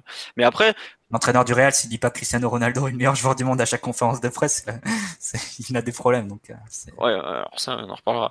Euh, non, et non, juste un, un message qu'on me fait remarquer sur euh, le live, enfin, plus ou moins plusieurs personnes qui le disent. Faut quand même rappeler qu'on a effectivement pas perdu un match de la saison et qu'on peut que progresser. Oui, mais c'est clairement euh, ce genre de match où tu as quand même beaucoup de signaux négatifs qui doivent te permettre de, progresser. Euh, tu mets 6-0 à tout le monde en Ligue 1 tous les week-ends, tu arrives en Ligue des Champions, t'es pas, pas du tout préparé parce que ça n'a rien à voir. Donc c'est aussi un peu normal qu'on s'inquiète de voir des, des, notre équipe en difficulté dans ce genre de deux matchs censés être. Le taux de victoire, vu la qualité individuelle qu'on a, il est quasiment automatique. Après, il faut aller un peu au-delà des résultats, sinon tu... quand tu voilà, te mur, tu sais pas pourquoi. Hmm. Voilà. Euh, est-ce que vous voulez qu'on reparle un peu aussi de parce que hier, comme vous l'avez dit, le PSG a beaucoup eu le ballon. Qu'est-ce que, enfin, vous n'avez pas trouvé qu'en termes d'attaque placée, même si on en a un peu discuté forcément, euh, notamment par rapport à Neymar, vous n'avez pas trouvé que le PSG est quand même très très insuffisant à ce niveau-là euh? Bien sûr, hein. mais c'est ce qu'on disait comme l'équipe elle essaye forcément de, chercher rapidement les attaquants devant, elle prend pas le temps de, se mettre en, attaque placée, sans doute par choix d'entraîneur, certainement par un choix d'Emery. Et on voit que quand l'équipe est positionnée en situation d'attaque placée, dans le camp adverse, il y a très très peu d'idées. Ça en est résolu à voir les, individualités tenter des choses eux-mêmes, comme sur le but de l'égalisation. On a euh, Rabiot qui fait un appel euh, ponctuel comme ça dans la surface. Euh, Kurzawa qui est sur la gauche, euh, Neymar qui tente une passe très difficile, qui fait un appel qui n'est pas suivi, mais on, y a pas de, on voit bien que ce n'est pas un mécanisme qui est travaillé pour déséquilibrer l'adversaire, ça part totalement de l'initiative des joueurs. Eh ben, je me permets de te couper Ryan parce que c'était une des consignes justement qui était demandée à Rabiot, c'est d'aller beaucoup plus faire ce genre d'appel sur les attaques placées. Et justement, ça n'a pas été assez fait, mais tu vois, c'était un truc qui avait été demandé et travaillé par exemple. L'insertion des milieux de terrain comme ça pour ouvrir des espaces et tout ça. D'accord. Ouais, bah, écoute, moi, en tout cas, je, sur le match, j'ai trouvé que c'était quelque chose qu'on n'avait pas vu. Euh. Mais ça n'a pas été assez fait, très clairement. Euh, aujourd'hui, notre jeu, là, tu vois, sur le, que moi je te coupe encore, on dit sur live, notre jeu de position est mauvais, très peu de décalage par la passe. Mais il y a le jeu de position, je trouve qu'en termes de, déplacement, on n'est vraiment pas bon dans les 30 derniers mètres. Non, et puis c'est. Euh, moi, ce qui, me, ce qui me paraît déconcertant, c'est que ça en est. En fait, ça. ça c'est sur les épaules des joueurs, en fait. Ça part vraiment de leurs initiatives à eux. Il n'y a pas de n'y a rien qui lance les mouvements, en fait, euh, il n'y a pas de, mécanisme clair, en fait. Voilà, c'est les joueurs vont prendre l'initiative, vont se déplacer un peu librement, il n'y a pas de joueur qui a un rôle fixe sur telle ou telle situation. Là, tu me dis qu'effectivement, on a demandé à Rabiot de se projeter beaucoup plus, c'est sur le but, il le fait, mais il se projette plus, mais si Neymar, il ne fait pas une passe qui élimine cinq défenseurs, euh, je veux dire, le, fait de se projeter plus en soi, pour moi, c'est pas un mécanisme, c'est juste une consigne pour essayer d'ouvrir un peu plus des espaces. Et avec un peu plus d'espace, on espère que Neymar fera, fera parler euh, sa, baguette de magicien. Mais euh, voilà, ça, reste très compliqué. quoi. Et euh, c'est pareil de l'autre côté aussi. Hein. C'est-à-dire qu'il n'y a, vraiment pas grand-chose qui est mis en place pour mettre Mbappé dans de bonnes conditions. Au contraire, on s'appuie beaucoup sur, à l'heure actuelle sur les individualités pour faire des différences et tirer le collectif vers le haut, alors que ça devrait être le contraire. Ça devrait être l'équipe qui devrait mettre ces joueurs-là dans de bonnes conditions, parce que si on met Neymar et Mbappé dans de bonnes conditions, ben, normalement, le résultat logique, c'est qu'ils vous gagnent le match. Hmm. Tiens, on nous dit euh, Verratti, euh, pourquoi sa, cohabitation avec euh, sa complémentarité avec Mbappé est inexistante? Qu'est-ce que vous en avez pensé? Tiens, justement, c'est un truc qu'on a. Ils jouent du même côté. On sait que par exemple entre euh, Di Maria et Verratti, ça s'entend très bien côté droit. Bah, Di Maria Là... le même jeu que. Non, c'est sûr, mais euh, vous trouvez pas justement qu'il y a un peu des, des manques sur ce, ce côté droit bah, C'est normal, c'est normal, c'est normal. On a, on a changé, on a changé 90% du côté droit avec avec Dani Alves à la place d'Aurier Meunier et Mbappé à la place d'un joueur comme Di Maria qui avait, qui avait tendance à, repiquer, à, repiquer pied gauche, à lisser le couloir au latéral droit. Là, tout de suite, c'est euh, c'est tout de suite différent. Mbappé, il colle, il colle peut-être un tout petit peu plus à la ligne que, que, que Di Maria, qui prend, qui prend peut-être un peu plus la, verticalité. Et, et un, et Dani Alves qui a tendance aussi à, à recentrer ballon au pied. Bon, là, hier, il n'était pas là, c'était Thomas Meunier, mais il y a, des automatismes à, retravailler. Moi, je suis pas inquiet de ce côté-là. Il y a, trois joueurs talentueux et un, vrai, trio à, construire du côté droit. Et donc, euh, donc pour moi, c'est plus une question de temps qu'une question de, réelle complémentarité entre, entre les deux. Bah, disons que le côté droit qu'on avait jusqu'à présent était. Euh, enfin, la complémentarité était évidente parce que tu avais Verratti qui était euh, axe droit et plutôt en retrait, Di Maria qui était axe droit plus en avant, avec une ligne de passe claire entre les deux et, et Meunier ou Aurier qui prenaient vraiment le couloir et qui multipliaient les appels et qui donnaient la profondeur sur ce côté et de la largeur sur ce côté. Et euh, là, avec Mbappé, c'est un peu différent. Mbappé a plus tendance à, à aller chercher de l'espace sur le côté pour pouvoir jouer les 1 contre 1 avec Di Maria, alors que et par rapport à Di Maria, il va toucher deux fois moins de ballons par match. Mbappé, donc sa participation au jeu, elle est beaucoup moins, beaucoup moins importante. Euh, et puis une fois qu'il a le ballon, il a quand même beaucoup évolué avec euh, ce changement de Di Maria Mbappé.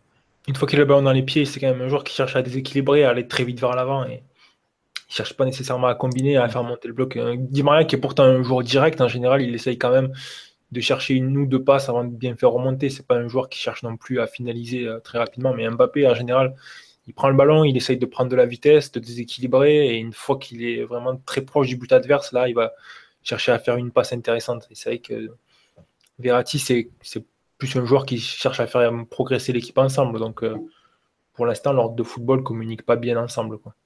Ouais. Et justement, ce, ce problème que, que, lié au profil des joueurs, vous pensez que, par exemple, un Di Maria pourrait récupérer une place justement pour amener plus de liens, quitte à déplacer euh, un, autre, un autre endroit Mbappé, ou c'est trop en place euh, pour, dès maintenant à ce niveau-là quoi? Bah, Le problème, c'est que déplacer Mbappé, ça veut dire le mettre où, Philippe? C'est ça la question? Eh, non, non, mais je sais bien. Oh, je te pose des questions, c'est toi qui réponds. non, non, mais, dans l'absolu, moi, ma, ma, position là-dessus, ça a toujours été la même. Hein. Je préfère Mbappé dans l'axe et euh, je préférais qu'il joue dans l'axe. Et je pense qu'il jouerait beaucoup mieux dans l'axe qu'à droite. Comme c'est un joueur super doué avec le ballon dans les pieds et qu'il est capable de s'équilibrer, ça fonctionne. Mais ça pourrait mieux fonctionner ailleurs. Donc, euh, faire entrer Di Maria dans le 11, ça veut dire qu'il faut sortir un joueur. Oui. Oui, non, mais oui, tu es, obligé de sortir un joueur au bout d'un moment. Après, euh, tu vois, là, je t'ai dit, je t'ai posé la question sur les trois de l'attaque. Est-ce que dans les trois du milieu, les trois vont, le trio va tenir? C'est, une autre question aussi.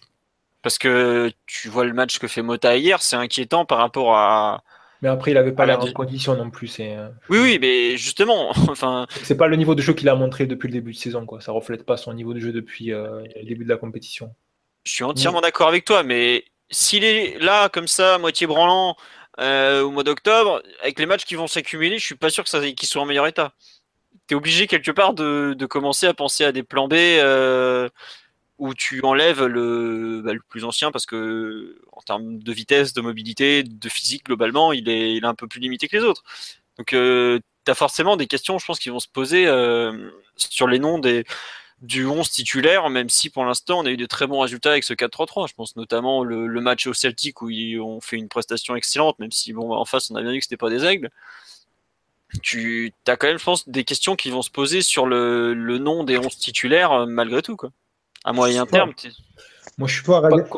Ouais, vas-y, vas-y, Non, mais toi qui as qui a, qui a suivi un peu le, la, première année du Real d'Ancelotti, on n'est pas un peu dans ce genre de configuration où on pourrait peut-être délivrer un, un rôle un peu hybride côté gauche à, Di Maria et ce qui permettrait à, Neymar de recentrer à côté de, Cavani et ça le délaisserait peut-être de, quelques tâches défensives. T'en penses quoi? Il y, a, une idée de ce côté-là du côté du PSG ou pas du tout?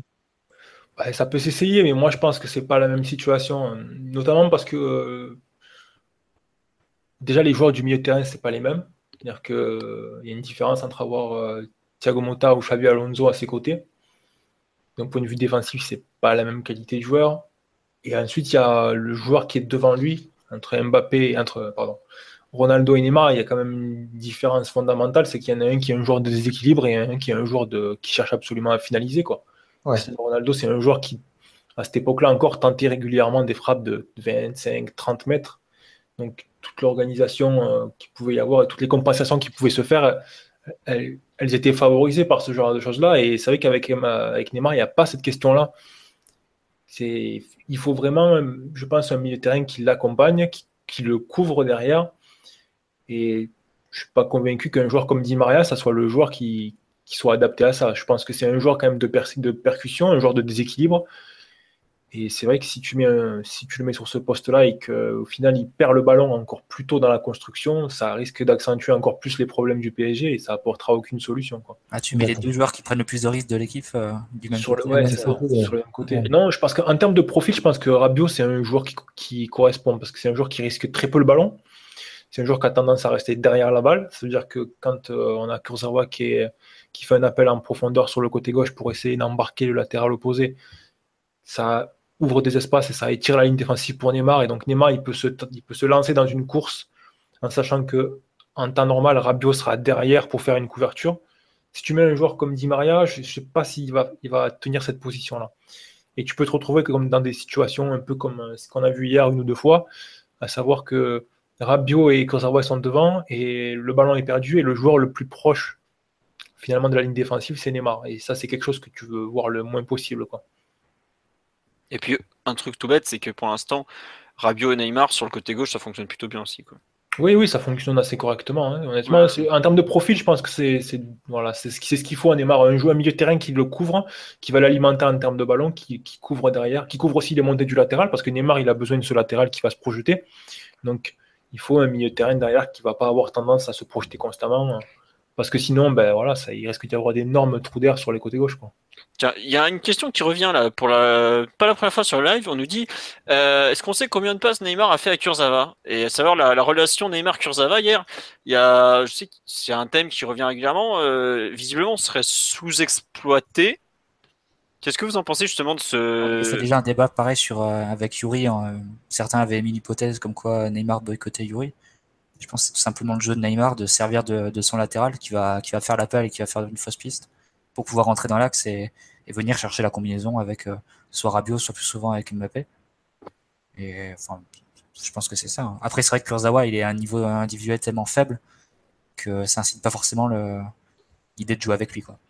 C'est-à-dire que si tu lui fais une passe et qu'il va rater son contrôle ou qu'il va s'embrouiller et, aller en touche tout seul, comme il a fait hier, bon, ça, ça, t'encourage pas à lui filer la balle. Bon, sur le live, il y a deux, remarques pour rire. C'est est-ce que tu as envie de faire des passes à Kurzawa, toi? Moi, je, ouais, c'est ça. Je pense pas que. Enfin, Neymar, c'est vrai qu'il a tendance à utiliser les appels du latéral et il le faisait pas mal avec Jordi Alba, mais on a vu aussi que quand il avait un, latéral de profil associatif avec qui vous pouvez combiner, comme c'est le cas avec la Célessao, avec euh, Marcelo, il s'en prive pas, au contraire, il, il, aime bien, il aime ce genre de choses-là, combiner, progresser à deux, etc., enchaîner les triples, faire des 1-2, monter. Mais voilà, il faut qu'il estime que le, le, joueur qui est à ses côtés, il est capable aussi, euh, sur le plan technique, euh, d'alimenter et de participer à ces combinaisons-là. Donc, de toute façon, c'est pas tout à fait le profil de Kurzawa, c'est plus un joueur non, c'est ça, c'est un... combinaison, c'est un joueur qui va multiplier les appels et qui, je pense un joueur qui va venir euh, faire des 1-2. Ah, bah, ça, servir d'appui et se projeter pour lui offrir les espaces. je pense que la marge de progression qu'il peut avoir sur le plan offensif, c'est justement améliorer un petit peu le timing de ses appels pour euh, essayer de, d'être en bonne position pour recevoir des passes intéressantes et tenter des centres, des passes en retrait derrière. Mais sur le plan associatif, je ne sais pas si Neymar il le perçoit comme un joueur avec qui il pourrait combiner régulièrement, honnêtement. Ah non, euh, pour moi, il l'utilise comme euh, pour attirer des joueurs, parce que puis voilà. Après, s'il arrive à le lancer, parce qu'il faut quand même le dire, quand il est lancé Kurzawa sur le côté, c'est une belle arme. C'est un latéral. Euh, une fois qu'il a pris de la vitesse, il est quand même franchement dur à arrêter, puisqu'il a quand même un minimum de technique pour un joueur qui joue à ce poste. Mais sinon, non, combiner avec lui, c'est globalement compliqué. Si, on veut un mec pour combiner, fallait fallait dire à Maxwell, non, non, mais reste encore un peu, mon grand. Hier, il aurait pu jouer, je pense, ça aurait pas été pire, mais tu, tu ni l'un ni l'autre, ni Yuri ni, ni, Kurzawa, en profil spécialement euh, combinatoire. Hein. Tu vois Yuri, euh, la première touche qu'il a, et après même techniquement, c'est pas. Mais ça pour le coup c'est voulu. Hein. Je crois que c'est vraiment Emery qui voulait un, deux spécialistes côté gauche avec un profil euh, un joueur d'appel profond. pour donner du volume. pour donner du volume à l'équipe. Bon, sur la partie collective, je pense qu'on a à peu près fait le tour. On a parlé de la défense, la transition, les phases offensives, attaque placée.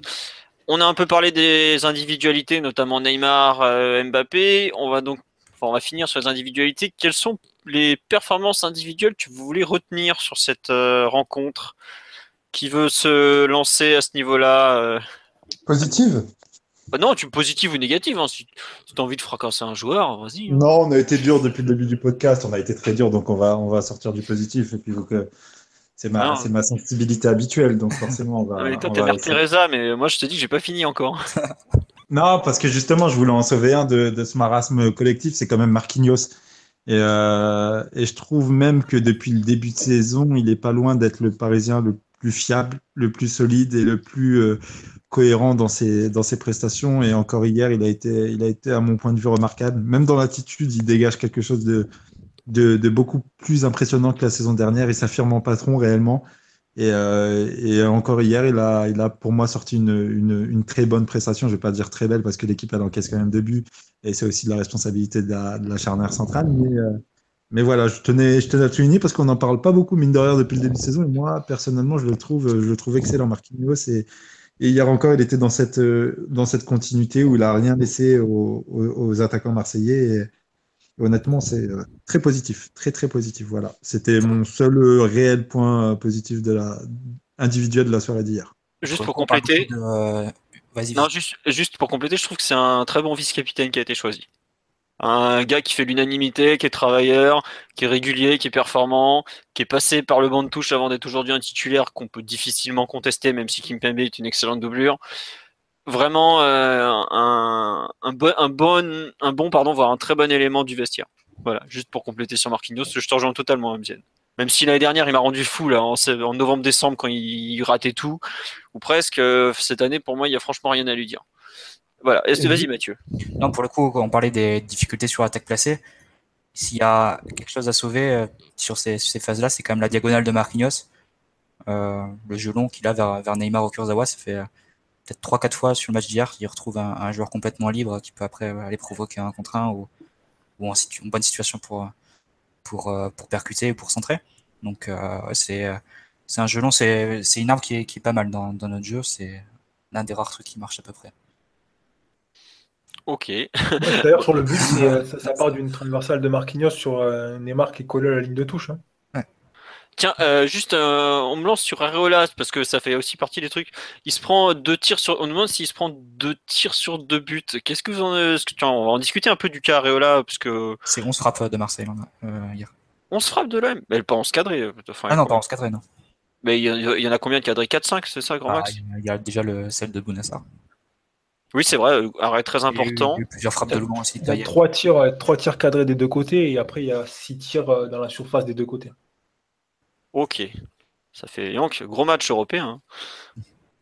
5 hein. étoiles dans l'équipe. Bah, hein. les 6 frappes de, dans la surface du PSG, c'est euh, en tout on a fait que 7. Donc euh, ça veut dire qu'au moins on, est allé au bout de nos actions. Quoi.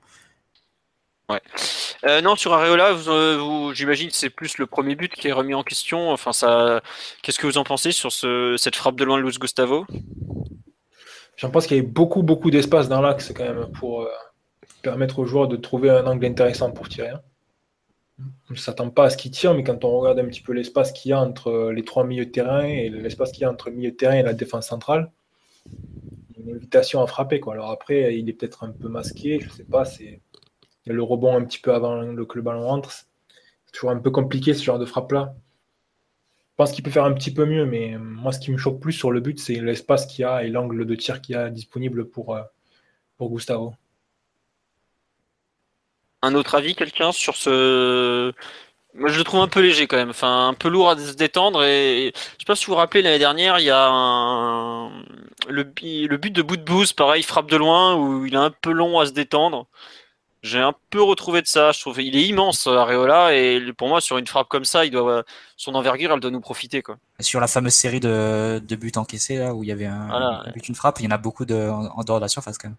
Ouais, ouais, voilà, je sais pas, j'avoue que je, bah, Sur le même article de, de Florent Tonuti que je cite parfois sur, euh, sur les gardiens du PSG, euh, les stats d'Areola sur les frappes de loin, elles sont pas bonnes. Ouais, et c'est pas normal vu sa taille parce que enfin, il va quand même plutôt vite au sol et je trouve que là-dessus il a pas été bon. Autant. c'est euh, son profil, hein, le côté droit, Emery en avait parlé l'an dernier, c'est plutôt vers la gauche qu'il a du mal à plonger. Là, elle arrive sur sa droite. Donc... Autant euh, je trouve qu'on n'a pas assez parlé. À Anderlecht, il fait franchement un bête de match. Euh, vraiment super. Autant hier sur le premier but, j'ai un peu de mal à l'accepter. Après, je me suis rappelé, Trapp avait pris un, peu pourri aussi à Marseille il y a deux ans. le Cabella qui marque là, où il n'était pas très net. Bon, faut croire que nos gardiens sont pas très performants à Marseille. Ça promet pour la suite de. Ah, tu de, de Sirigo, euh, il y a. oh là là, oh putain. J'ai oublié qu'on avait pris 3-1 à Marseille en 2011 dans un match lamentable qui est. 3-0, 3-0. 3-0, pardon, pas 3-1. Oui, on avait fait ça bien. Allez hop, 3-0, c'est cadeau. C'est Qatar qui du, du 3-2, euh... enfin du 2-3. Ouais. Oui, oui, ça. C'est complètement couché sur le tir de Gignac et tout. C'était pas terrible. Euh, non, voilà, Areola, bon, c'est dur de lui mettre le but, mais on on peut, il peut, pouvait faire peut-être un peu mieux. Par contre, c'est vrai que la parade à 3-1, elle est super à 2-1, pardon, qu'aurait fait 3-1, est vraiment super importante et il nous sauve peut-être le point du nul à ce moment-là, parce que je pense qu'à 3-1, on revient pas. Oui, en plus, c'est dans les dernières minutes du match, quoi. Hein. Vraiment. Euh, mm. Voilà. Euh, il y a d'autres joueurs dont vous voulez parler euh, sur le match d'hier ou pas? Moi, j'ai parlé de Neymar parce que pour moi, c'était vraiment l'homme du match. Je pense que ça a été le meilleur joueur sur la pelouse et le joueur le plus déséquilibrant, le joueur qui a le plus tenté. Après, si, on, si je devais mentionner un joueur sur le plan négatif, je pense que bon, Adrien Rabiot n'a pas fait un très grand match. Et moi, il y a une question qui doit être abordée à son sujet et qui devra être surveillée dans les prochaines semaines, c'est à quel point cette liberté que Emery lui octroie sur le terrain euh, est nuisible pour l'équipe parce qu'il ne sait pas vraiment bien se placer sur, certaines situations et, je pense que ça pose problème. Hier, ça a posé problème à mon avis. Ah, je pense qu'en deuxième période, au moment où on attaquait, on a clairement, eu on a clairement manqué d'un joueur entre les lignes. Et euh, le, trio du milieu est resté, c'est un peu la, tendance parfois, mais il est vraiment resté trop plat et, euh, a vraiment contraint Neymar et Mbappé à, prendre la, à venir chercher la balle trop bas et après se lancer dans des, dans des, dans des, dribbles. Parce que tu n'avais pas de relais plus haut sur le terrain. C'est vrai que Rabiot, dans ce, dans ce rôle-là, qu'a priori, c'est le, des trois, c'est celui qui, qui celui qui a le plus de liberté pour, pour se projeter. Euh, dans ce rôle-là, vraiment, il a failli. Et je pense d'ailleurs que s'il y a un reproche à faire dans la gestion du match d'Emery hier, dans son coaching, c'est euh, quand il sort Motas et qu'il fait rentrer Draxler, peut-être le, le, changement euh, adéquat, c'est peut-être pas de positionner Draxler derrière le ballon en relayeur, c'est plus de le mettre vraiment devant le ballon et, d'essayer de, mettre un peu plus de densité parisienne à, un endroit où tu n'avais que des Marseillais. Quoi. Tu pouvais pas sors qui alors? Non, tu, bah, tu, sors, tu sors Mota, mais tu, tu changes la place de Draxler. Quoi. Ou bien tu fais rentrer Pastore ou le Chelsea, mais tu le mets dans, tu mets dans l'axe pour un, pour un appui plus haut sur le terrain. Ok. Euh, nous, tout le monde nous parle de Cavani. Moi, je vais en parler de Cavani après.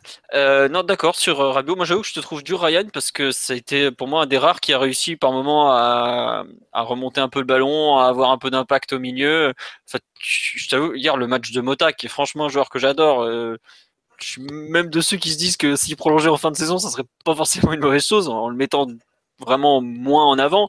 Mais euh, hier, le pauvre, il est. oh là là, il... en, fin de, en fin de saison prochaine ah, moi je te dis honnêtement, même à 35 ans, je leur fais signer un an direct. Hein. Quand il faut jouer des matchs pourris au, euh, au Parc des Princes, là, à 17h, euh, face à des blocs bien béton, euh, tu, tu files le ballon, il sait faire les choses. Hein. Ah, je pense qu'il sera plus utile en adjoint de notre coach italophone l'an prochain. Quoi, mais... non, mais enfin, après. Un coach qu'il a côtoyé lors de sa première année au PSG, Peut-être, peut-être. Non, ça, c'est vos fantasmes. Non, c'est les infos d'Amzienne. les infos qui circulent dans le milieu c'est la gueule des infos d'Amzienne tout l'été, puis Mbappé il a signé le 31 août, donc on va pas trop tailler cette année, je te rappelle. Hein. Euh, non, juste, euh, bon, on va parler de Cavani parce que c'est quand même un mec qui rapporte deux points. Il euh, y a des gens qui nous demandent de parler de On, évoque rarement l'arbitrage dans le podcast parce que franchement, ça nous gonfle. hier, il y a des trucs à redire. Euh, main, pas main, le. On va en reparler peut-être un peu après par rapport à Neymar. On va peut-être faire un point arbitrage. Non, juste sur Cavani. Euh, franchement, je respecte à mort le but qu'il met parce que le coup franc, il va se chercher tout seul. C'était complètement à l'arrache les dix dernières minutes. Marseille marque à 78e. Je crois qu'on commence à remettre un pied dans les 30 mètres à la 85e, un truc dans genre. Donc on était vraiment au bah, fond. Il y a l'épisode Neymar qui, cache complètement le jeu. Hein. C'est vrai, il y a, ouais, il y a l'épisode Neymar, mais quelque part, tu as cet épisode Neymar parce qu'on on est en panique et on fait un peu n'importe quoi, tu vois ce que je veux dire oh, C'était dans la continuité des 40 minutes précédentes. Hein. Voilà, c'était le, c'était le, bordel le plus total sur le terrain. Cavani fait quand même un match, euh, il fait 88 minutes, euh, même 91, 92, qui sont franchement pas terribles. Et euh, autant techniquement, j'ai trouvé très intéressant, plutôt propre, autant dans son jeu de passe hier, il a franchement été mauvais. Mais par contre, le coup franc, va le chercher, il l'assume, et quelque part, je trouve qu'il y a un, y a un rééquilibrage des statuts après ce match parce que tu sais que bien sûr que euh, à moyen terme, il va, ce sera probablement celui de l'attaque qui sera sacrifié. C'est pas, c'est le plus vieux, c'est le moins technique, c'est le moins bankable. C'est forcément celui qui sera sacrifié. Il faudra voir comment ça se fera, à quel, moment, mais c'est impossible que ce soit un autre, on va dire. Et, euh, là, quelque part, il dit aux autres, euh, vous êtes gentils, les dribbles, tout ça, les machins choses, vous avez rien foutu du match, ou enfin, en tout cas, vous avez un peu chié quand même. Moi, je prends le ballon, j'égalise, il n'y a rien d'autre à dire. Euh, même, je crois que c'est Mbappé après le match, il dit ouais, c'est Eddie qui nous sauve ce soir, ou un truc dans le genre. Et ben, je trouve que c'est franchement par rapport à tous les sacrifices qu'il fait pour les autres, eh ben c'est, je suis content que ce soit lui qui égalise. Je n'ai jamais été un fan de Cavani, je ne m'en cache pas, mais je suis franchement content que ce soit lui qui égalise, vu la façon dont il égalise, à quel moment il égalise, et par rapport à tout ce qu'il fait pour les autres, où des fois, bah, il a un peu boycotté, et tu, le vois quoi, sur le terrain, qu'il y a des ballons qui doivent lui revenir qui n'y arrivent pas parce qu'ils préfèrent jouer entre eux. Euh, juste pour ça, je, suis vraiment content que ce soit lui. Ah, pour tout ce Après, il faut se poser des questions. enfin, quand je dis boycotter, évidemment que c'est quand tu veux jouer un 1-2, tu vas plutôt la passer à Mbappé qu'à Cavani. Enfin voilà, c'est clair et net. Non, mais il y, a beaucoup de commentaires en ce moment en disant, enfin, pour opposer Cavani et Neymar d'un côté et Neymar Mbappé de l'autre en disant Neymar Mbappé joue contre eux et tout. Mais bon, s'il joue contre eux, c'est qu'il y a une raison, c'est que Cavani il est inapte à la combinaison et à la remise. Donc, D'ailleurs, sur le match, il fait 17 passes, je crois, quelque chose comme ça. C'est, ah oui, non, mais pour ça, je dis, je crois, son match, dans l'ensemble. Il fait deux passes de plus que Areola dans 90 minutes. Ah, mais son match, globalement, du, son match du temps réglementaire, il est dégueulasse. Son match des arrêts de jeu, il, te sauve, quoi. Tu peux, il te sauve, le type. Il, te sauve, mais en même temps, il, pour moi, tu vois, c'est. Euh, ça, ça rend pas justice au joueur qui a fait le plus grand match, qui est Neymar, parce qu'au final, c'est lui qui marque le but de l'égalisation sur un double exploit c'est lui qui essaye le plus de, choses et qui apporte le plus de choses à l'équipe pendant 90 minutes. Et sur un moment d'agacement ou de, mauvaise gestion de, ses émotions, il sort et il met son équipe dans la difficulté. Mais n'empêche que pendant plus de 70 minutes, c'est le joueur qui essaye le plus de choses et c'est le joueur qui a, euh, qui a remis l'équipe dans le match. Quoi. Et Cavani, pendant cette, période-là, il fait rien. Il, je veux dire, il prend le, un peu le, statut de héros sur cette fin de match et à, juste titre, puisqu'il, comme tu dis, il gagne une faute qui, est, difficile à gagner, qui n'est pas évidente. Il, dispute un ballon que tous les joueurs n'auraient peut-être pas disputé. Et après, il frappe très bien le, coup franc. Donc euh, vraiment, le but est absolument mérité. Mais pour moi, voilà, il n'endosse pas forcément le costume de, sauveur à juste titre parce que pendant tout le reste du match, quand justement le, score était ouvert, a apporté très très peu à son équipe quand même. Ah ouais, non, mais c'est pour ça que je dis que son match est, est pas génial et dur à, dur à mettre en avant parce que. Euh, Deux passes de plus qu'Areola. Oui, et puis surtout, euh, les passes en général, elles étaient dégueulasses. Je, crois, je vois là, j'ai les stats sous les yeux 63% de passes réussies. Quoi. Le deuxième de l'équipe, euh, c'est Di Maria qui fait une entrée effroyable, qui a 75%. Et Meunier, dont je vais parler après, qui a 77%, qui est pareil, qui fait n'importe quoi. Enfin, voilà, c'est dire que son match, dans le jeu, il est horrible. Mais je trouve ça bien que quelque part, ce soit euh, le, besogneux des trois de devant dans un match qui joue clairement pas sur la technique, qui jouait pour moi uniquement, enfin, au MPG, ça se joue dans la tête ou à peine plus. Parce que je suis d'accord qu'il y a des problèmes d'animation, tout ça, mais Marseille marque deux buts, euh, ils ont même pas de deux occasions. Ce que je veux dire, d'un moment, c'est pas, c'est un match un peu à part, je trouve, en termes d'analyse tactique et tout ça, même si on en a parlé pendant 45 ah bah, minutes. On a perdu cet été notre meilleur joueur de Paris-Marseille. Nos joueurs, parce que hier, euh, Mathieu dit, mais je, n'oublie pas Serge Aurier, qui dans ce genre de match euh, décevait rarement. Ah là, tu fais plaisir à Mian. Là, quand, il, faut se taper, quand il faut se taper comme c'est pas permis, les deux étaient des sûrs. Pas des gaz comme Sirigu. Bref. Euh, je trouve ça bien que ce soit un peu le besogneux des trois dans un match où clairement c'est un match qui va avec les couilles, il n'y a rien d'autre, parce que les deux autres, enfin surtout un n'a pas compris ça me fait vraiment plaisir que ce soit lui qui égalise. C'est juste ça. Et c'est clair, on me dit c'est un finisseur, pas un créateur. Voilà, il a fini le travail, il nous sort une belle épine du pied parce que ça m'aurait encore plus fait chier de perdre, faut quand même le dire. Et voilà. Après, euh, c'est sûr que dans son match, euh, il est comme les autres, techniquement, il n'est pas. bon, voilà quoi. C'est, enfin, il est horrible hier. Quoi. Tu peux pas dire autrement. Il, voilà, son, son, ses 90 minutes, elles sont horribles. Par contre, il réussit à ses arrêts de jeu lui, comme Neymar et Mbappé, a bon, en moindre échelle, mais lui, il est quand même aussi victime du fait que l'animation offensive, euh, elle demande de contre-attaquer. Il n'est pas, il pas apte à recevoir le jeu direct, donc euh, il a encore moins de chances d'obtenir un ballon intéressant sur contre-attaque finalement s'il n'y a pas Neymar ou Mbappé qui ont préalablement fait une différence et qui, ont, qui tentent de le servir.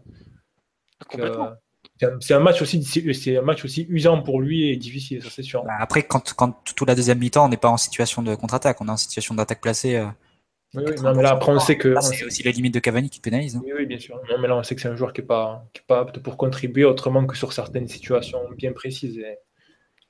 Et, voilà, comme je te dis, voilà, c'est pour ça que le, fait qu'il donne les, euh, ce point du match nul au PSG, moi, c'est pas forcément une bonne chose. Peut-être que ça va faire du bien aux joueurs, ça va faire du bien aux supporters qui l'apprécient, etc. Mais je pense que ça aurait été peut-être plus intéressant que Neymar il parte avec une, image plus positive de ce match, surtout après le match qu'il a fait. Quoi.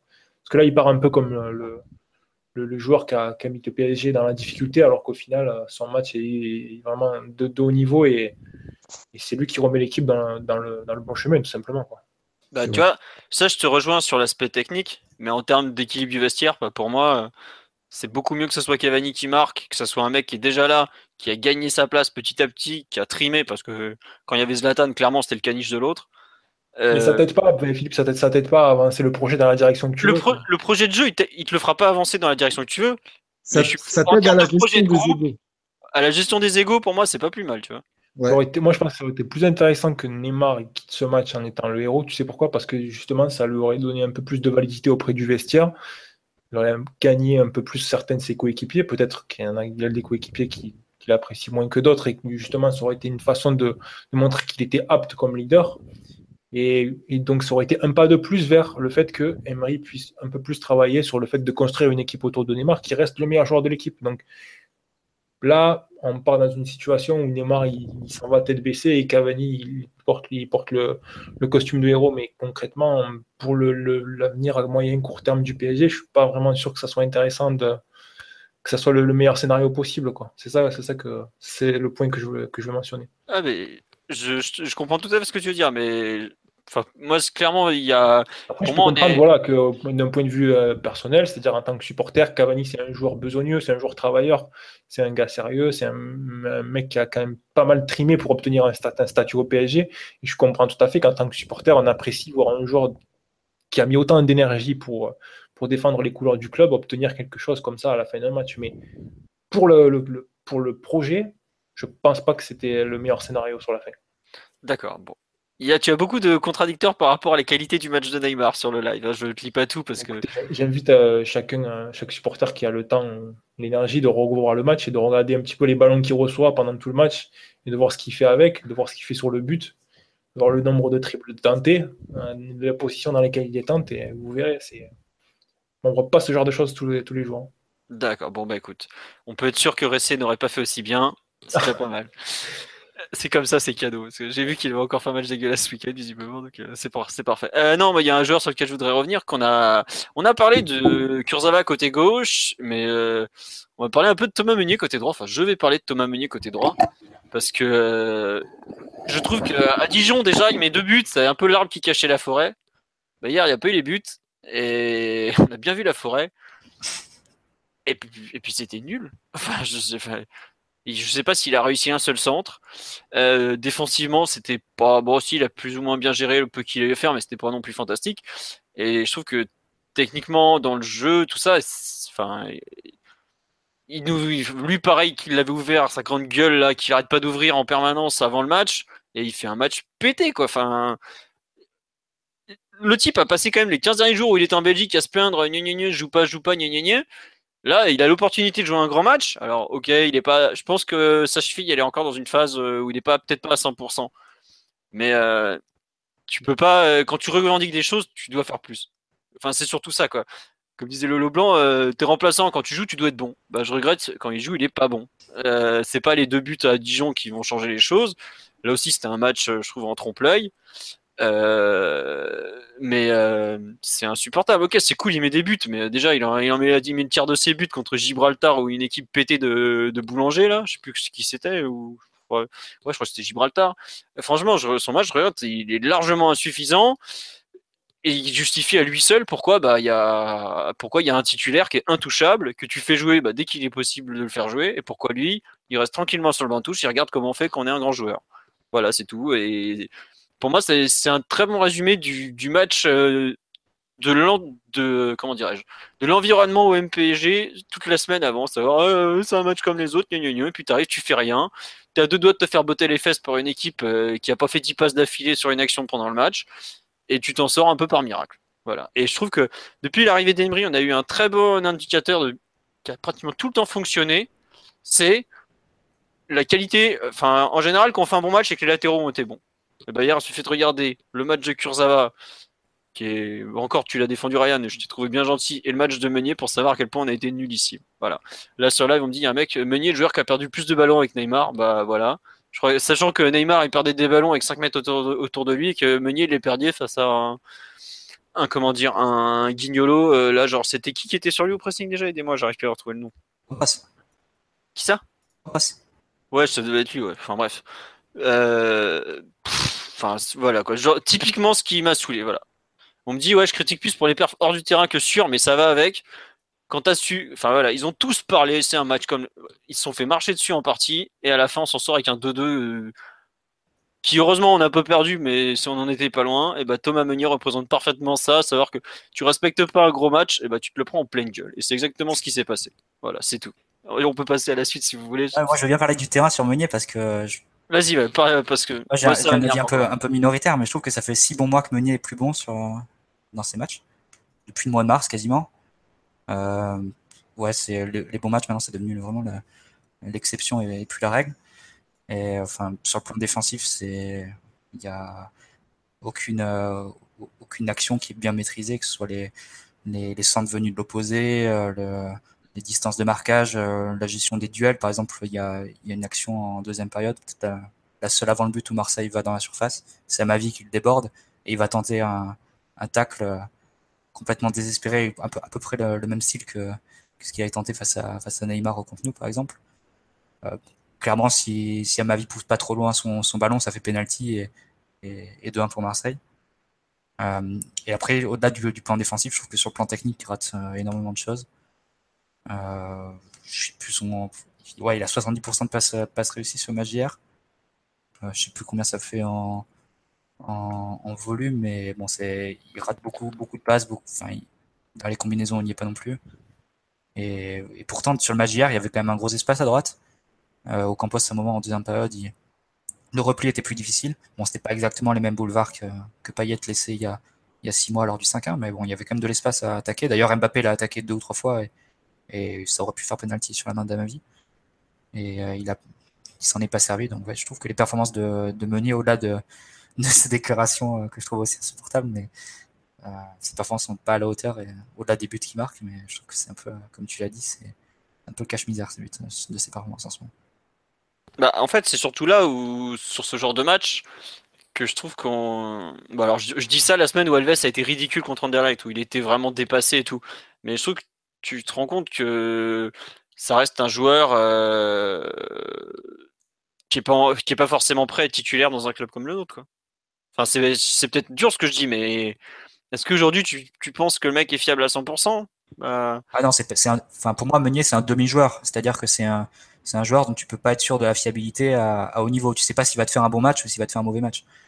Et, euh, ça, c'est un problème. C'est, c'est pas, c'est pas un joueur fiable sur qui tu peux être sûr que tu vas compter. Ouais. Et le truc, c'est un joueur qui peut très bien te coûter un match, Meunier, typiquement. Par exemple, surtout dans un plan de jeu où on va jouer euh, vraiment très bas, coller à notre but, avec euh, les défenseurs vraiment bas et, et, qui ont un gros boulot défensif, parce que voilà, l'adversaire va beaucoup centrer vu qu'on lui laisse cette possibilité-là. Et là, tu peux pas être sûr que Meunier va pas te coûter le match en faisant un penalty, en faisant, euh, en étant pris de vitesse par un, par un attaquant dribbleur et tout. Et ça, c'est problématique. Après, il y a un truc quand même. On me dit, il a pas, il a pas digéré l'après 8 mars. Euh, c'est vrai qu'il a, il a du mal depuis, mais il a une blessure quand même pour être, ouais, pour être à peu près euh, juste. Non, c'est vrai qu'il est handicapé physiquement depuis. Hein. Ouais, il a été opéré, ça a mis du temps à revenir. Je sais qu'il a encore été touché à la cheville. C'était avec la euh, Belgique-Chypre de mémoire, hein, quand il sort à la 60e. Euh, on, enfin, faut, pas envie de le défoncer trop pour le terrain parce que c'est pas forcément évident de jouer blessé. On a bien vu, euh, comme il s'appelle, Kurzawa quand il jouait avec sa pubalgie. Euh, ah bah non, c'est vrai que ça n'a rien changé. Euh, non, euh, enfin, il y a pas mal de joueurs qui ont joué blessés, qui ont, qui, qui se rendent pas service à eux-mêmes globalement. Tu vois. Après, je sais que le mec qui joue à moitié blessé pour rendre service à l'équipe, ça c'est quand même pas mal. Enfin, je, je, le sacrifice est quand même à, à souligner. Bon, tiens, et après, il y a une remarque, euh, Seb, personne qui faisait les, perfs individuels, ça me dit euh, si tous les joueurs sont bien moyens, hormis Neymar sur 2-3 exploits, c'est bien que la structure de l'équipe est en cause. Exactement, c'est sûr. Voilà, après, euh, je sais, enfin, moi j'avoue que pour moi, tu as un minimum d'ingrédients à mettre, comme disait Lolo Blanc, et hier soir, euh, d'un moment, euh, quand tu te fais piétiner dans les duels, euh, même si je déteste le football des duels où il n'y a que ça qui compte, dans certains matchs, es obligé d'en passer par là. Et je pense que celui d'hier, on était clairement un et qu'on n'était pas prêt à répondre à ce genre de choses. Quoi. Et malheureusement, ça, ça s'est un peu vu. vous voulez parler de l'entrée de l'entrée d'André Di Maria ou pas? On évite le sujet qui est. Il a touché 4 ballons, Philo, qu'est-ce que tu veux bah, c'est un peu inquiétant, je trouve, d'en toucher 4 en un quart d'heure. Ah, il y a un moment, enfin, il rentre, enfin, je veux pas le défendre, enfin, tu sais que j'aime beaucoup le joueur et tout, mais je veux pas le défendre aveuglément, mais il entre à un moment du match où il n'y a plus de football, donc. Ouais, c'est pas le pire, hein. l'entrée de Draxler aussi, elle est, fantomatique. Hein. C'est vrai. D'ailleurs, les deux joueurs, je pense, vont forcément avoir du temps de jeu à l'avenir. Avec la... Je pense que Neymar, qui, avait été déjà sous le coup d'un jaune, va prendre deux matchs. puisque bah, il prend des cartons jaunes pour des, des faits de jeu que la commission de discipline n'apprécie pas beaucoup en général, même si on a vu que Luis Gustavo s'en était sorti euh, avec 1 plus 1 dernièrement. Bon, on verra. Euh, Di Maria, Draxler, euh, on va les revoir. Il faudra peut-être qu'ils montent plus que, que ce qu'on a vu dernièrement, parce que l'entrée de Draxler hier, elle est, ah elle est franchement catastrophique. Il y aura aussi, peut-être qu'on va revoir Pastore, parce que là, ça fait trois, trois matchs qui restent sur le banc de touche et qu'il est censé être prêt. Bon, à voir, mais là, on, y a une personne qui dit euh, est-ce qu'on remet en cause la pipe qui nous sert de coach? Mais on a fait que ça pendant une heure de, remettre en cause un peu Emery, ses, ses orientations en, termes de structure, de, jeu, tout ça. Après, euh, faut, garder en, faut garder en tête le, moment dans lequel euh, on est, quoi. Bientôt début novembre. Ça fait deux mois et demi qu'il travaille avec certains joueurs. Il y avait pas mal de, de dates de matchs internationaux, il a fallu mettre certaines choses en place. Donc, il y a des choses qui sont inquiétantes, mais en même temps, il reste du temps pour travailler. Si on voit la même chose d'ici deux mois, ça sera, ça sera très sérieusement inquiétant. Mais bon, il faut, on va dire, respecter euh, le, calendrier. Et aujourd'hui, bon, c'est, il y a quand même de la marge, quoi. Je sais plus qui en parlait cet après-midi qui disait que à cette époque de l'année, des équipes prêtes, il y en avait très peu. Et puis en plus, les grands clubs maintenant, ils ont des calendriers tellement chargés qu'ils il traite la première partie, la deuxième partie de saison de manière euh, bien différente. Quand on le voit jusqu'à décembre, euh, c'est des tests, on change de formation, on essaie certains joueurs à certains postes, et puis à partir de janvier, quand on sent que les huitièmes de finale approchent, on voit que voilà, tout ce qui est tout ce qui est test et expérimentation, ça passe euh, au placard, et les choses qui ont été les plus concluantes ou les moins, on va dire, décevantes euh, sont, sont, sont mis en place jusqu'à jusqu'à ce que les choses importantes soient décidées. Quoi. C'est exactement ce qu'on a vécu l'an dernier d'ailleurs, dans la saison du PSG. c'est ça. À partir de janvier, on a vu euh, euh, Ben Arfa.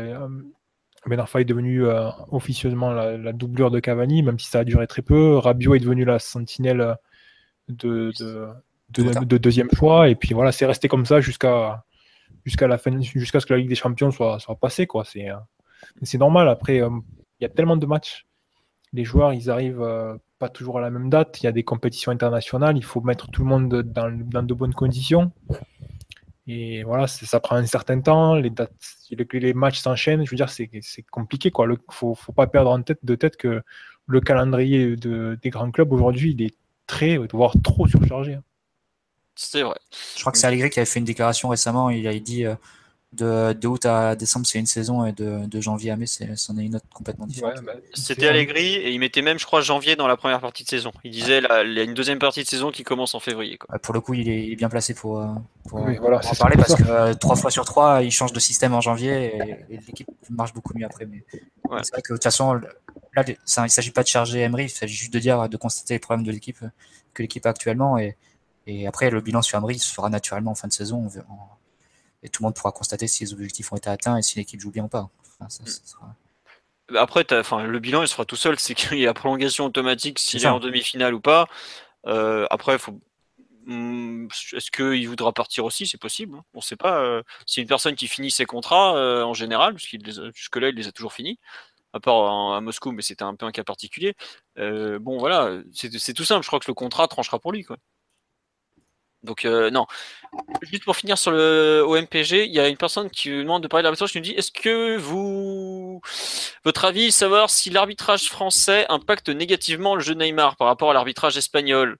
Tu bon, je pense que Ryan, toi qui as plus vu le Barça que, que nous, j'imagine, vu que tu suis beaucoup la Liga, qu'est-ce que tu en penses justement de l'arbitrage français sur Neymar par rapport à ce qu'il subissait en Espagne?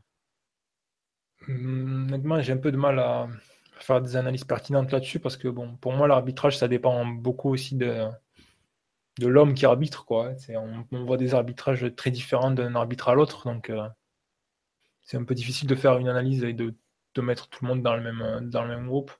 On a vu des matchs où il prenait beaucoup de coups et ça sifflait pas, et on a vu des matchs où les, des contacts qui sont pas forcément des fautes étaient sifflés. Voilà, ça, ça dépend plus de l'homme que de, que de l'institution du championnat, je pense. Donc c'est difficile à dire. Hier, personnellement, j'ai pas trouvé que c'était euh, spécialement dur ou spécialement permissif. Il y a eu certaines situations où... Il y a eu des coups dans le bas du dos, je trouve, de, je crois que c'est Zambo Anguissa ou Luis Gustavo que j'ai trouvé assez sale. Rien de choquant pour un joueur qui tente 17 triples dans un match. C'est, ça me, ça, me choque pas qu'il y ait deux, trois choses comme ça. Quoi. Et puis honnêtement, quand tu vois les boîtes qu'il prend quand il joue avec le section brésilienne en Amérique du Sud. Ouais, voilà. Là en Amérique du Sud, par contre, il dégustait. Hein. C'était autre Ouais, voilà. Euh, là, je, sais plus, je crois que c'était au Pérou l'année dernière où il se fait mais savate littéralement. Euh, c'est là, c'est vraiment dur. Après, euh, je trouve que les équipes depuis Synthé, Synthé avait fait un plan très physique sur lui et la plupart des équipes copient ça. Et je le trouve quand même un peu moins bon depuis qu'il est. La Ligue 1 est un championnat où il y a de l'impact. Euh, en termes de volume de course, c'est pas extraordinaire, mais c'est un championnat où l'impact fait mal. Rappelle-toi Celtic, le mec euh, à droite qui a mis un impact euh, voilà. complètement fou. Mais pourtant Neymar s'en était parfaitement tiré. Donc je pense que la clé c'est pas, enfin la clé de la performance de Neymar c'est pas l'impact que met l'adversaire, c'est comment joue son équipe. Et, dans quelle situation il reçoit le ballon? Il se trouve que le PSG joue beaucoup moins bien de choses quoi. Voilà. Donc honnêtement l'arbitrage je, enfin pour vous dire, même moi le penalty, je suis pas sûr que le siffle par exemple. Donc hier, il y a, il a été assez permissif, Monsieur Buquet, je trouve, mais par exemple le, Neymar, le premier jaune qu'il prend est complètement stupide. Euh, le deuxième, pareil, sachant qu'il vient d'en prendre un, il est pas, il est pas spécialement malin. Alors après, c'est sûr qu'il est énervé, qu'il veut prouver des choses, mais euh, je sais pas, je, suis un peu comme rien, Luke. enfin, il y a tellement de trucs à, à revoir sur le match d'hier que l'arbitre est bon, c'est une des variables, mais c'est clairement pas la plus importante. Quoi. Euh, là, tout à l'heure, par exemple, je, trouve, crois que c'est Pierre Ducrot qui disait quoi euh, Neymar, euh, Mbappé, par exemple, a raison sur l'arbitrage en général de dire qu'on peut pas discuter, mais que le sortir à ce moment-là, c'est ridicule. Quoi. Quand tu fais un match pareil, tu peux difficilement te cacher derrière l'arbitre. Quoi. T'as pas une frappe cadrée en 45 minutes, c'est pas l'arbitre qui t'a empêché de tirer. Quoi. et, puis, et puis, au-delà, dans ce podcast, on n'a pas parlé de l'arbitrage lors de la remontada, c'est pas pour en parler sur un, sur un 2-2 contre l'OM en, Ligue 1, ça va, c'est pas, non plus la mer à boire. ils, font des erreurs et voilà, et c'est la nature du football et ça existera toujours. Et même si tu rajoutes la vidéo à tout ça, comme tu dis, le penalty, euh, le penalty, t'es même pas sûr de le siffler. Même si tu rajoutes, euh, tu rajoutes un, instrument en plus comme la vidéo, euh, c'est toujours à l'appréciation de l'arbitre. Ce sera toujours pareil. Et, ça sert à rien d'en parler 30 minutes, quoi. D'accord. Bon, après, MJN, il dit qu'on n'a pas parlé de la remontada, mais il a quand même vendu les coordonnées d'Aitekin sur Twitter. Donc bon. ah, mais ça, c'était la base, c'est normal. voilà. Euh, non, mais non, la question était posée par rapport à la philosophie globale du championnat. La personne qui a demandé précise euh, par rapport à, l'arbitrage français espagnol. Voilà. En gros, voilà la réponse, à savoir que c'est pas non plus, euh, il n'y a pas non plus une immense différence entre les, les deux. Bon, euh, vous voulez rajouter quelque chose sur cette OMPG ou on a, on a duré pratiquement aussi longtemps que le match dessus? On en est à 92 minutes, donc euh, Cavani se prépare à rentrer. Euh, c'est bon, on a fait le tour à peu près? On a fait le tour, c'est bon. On avance. Si on s'excuse si on n'a pas exploré un des thèmes que vous auriez aimé, mais je pense qu'on a quand même été plutôt complet. juste sur Nice PG qui arrive dès vendredi. Euh, composition à attendre, à votre avis? Il y a des gens qui vont indirectement bah, perdre leur place euh, après ce match à Marseille. Qu'est-ce que qui pour remplacer Neymar? Tiens, première question parce que lui, on est sûr que euh, qu'il jouera pas, quoi, forcément. À votre avis? Hmm. Plutôt Draxler, plutôt Di Maria, Mbappé qui change de côté. Ouais, numériquement, je dirais Di Maria, mais je verrais plus un Di Maria à droite et Mbappé couloir gauche, ouais. Mbappé couloir gauche qui semble être une position un peu plus naturelle pour lui, même si à droite depuis le, début de saison il est pas, il pas, il est même, il est même assez bon, mais euh, mais ouais naturellement je verrais plus Mbappé, euh, Mbappé glisser côté gauche et, Di Maria, et Di Maria côté droit, ce qui, ce qui donnerait à, à Verratti une opportunité de rejouer avec un, un joueur dont on en parlait tout à l'heure, dont les automatismes sont déjà sont déjà ficelés et ça pourrait être un, gain de temps assez profitable pour, pour une rencontre assez importante comme, comme ce match de Nice. Une autre possibilité, c'est de mettre Draxler côté gauche, remplaçant numériquement euh, Neymar, mais on avait déjà vu le trio euh, Draxler, Mbappé, Cavani à Montpellier, il me semble. Oui. Euh, ça n'avait pas été bon et je pense que les, les trois enfin, sont, sont pas complémentaires dans le sens où il n'y en a aucun qui est capable de, de participer à la construction et de prendre d'avoir vraiment du poids dans le jeu. Et d'ailleurs, on avait vu sur ce match-là à la fois la combinaison de cette attaque-là avec euh, la combinaison du milieu qui était euh, resté assez plat, euh, Mota Verratti Rabiot, ça avait donné là encore un gros écart entre les lignes et, une incapacité totale à produire quelque chose offensivement. Donc je pense pas que ce soit quelque chose que réitérera Emery. Donc je pense que Di Maria aura sa place dans le trio offensif. Après, il faudra voir si Mbappé pas suspendu pour ce match-là. Bah, normalement, euh, dans les suspensions, enfin, ça sera, il sera pas suspendu dans le sens où s'il y est, enfin, si, les, si la commission de discipline veut le suspendre, elle va, voilà, et puis non, surtout, elle va l'auditionner avant, vu qu'il n'y a pas eu de, voilà. Par contre, il y a notre ami Ryan qui doit vous laisser parce qu'on a parlé un peu plus longtemps que prévu. Euh, il vous dit au revoir. Je crois qu'il est même déjà parti, mais en tout cas, voilà, juste. tout, je suis toujours là, mais effectivement, je dois y aller. Mais écoutez, bonne continuation. Ciao Ryan, merci. je vous écoute sur la route. Voilà. Euh, non. Euh, donc, on reprend sur ce Nice PSG. Juste, il était important de dire au revoir à notre, notre Montpellierin préféré. Après le loup Nicolin, qu'on salue. Euh, Rip. Et Laurent Blanc, et Laurent Blanc. Non, non, non, non. Jean-Louis Gasset, c'est surtout, tu vois. Voilà, Jean-Louis Gasset, oui. Le meilleur entraîneur de l'histoire du, du PSG, on, salue. Non, pour sur ce Nice PSG, on, nous parle effectivement de Pastore aussi qui pourrait revenir. On sait qu'en début de saison, c'est lui qui avait joué les gauche au tout début avant que Neymar débarque. Non, non, trop de retard, trop de retard sur la concurrence. Il a joué 0 euh, minutes sur les matchs où il ouais, était ouais. Quand même... Hein. Trop de retard ah, sur la concurrence pour l'imaginer jouer. Ouais. Bah, euh, moi, je serais pas aussi tranchant que direct, je pense. Ah, l'an dernier, euh, quand il revient, Emery il le met direct titulaire à Marseille, par exemple. C'est vrai. Si, tu te rappelles. C'est vrai, c'est vrai. Ça, a surpris tout le d'ailleurs. Dans, les... dans ce qu'il a dit dernièrement à propos de Pastoury, le fait de le remettre plus près du but, eh, tu, te retrouves avec un positionnement un peu à la Neymar.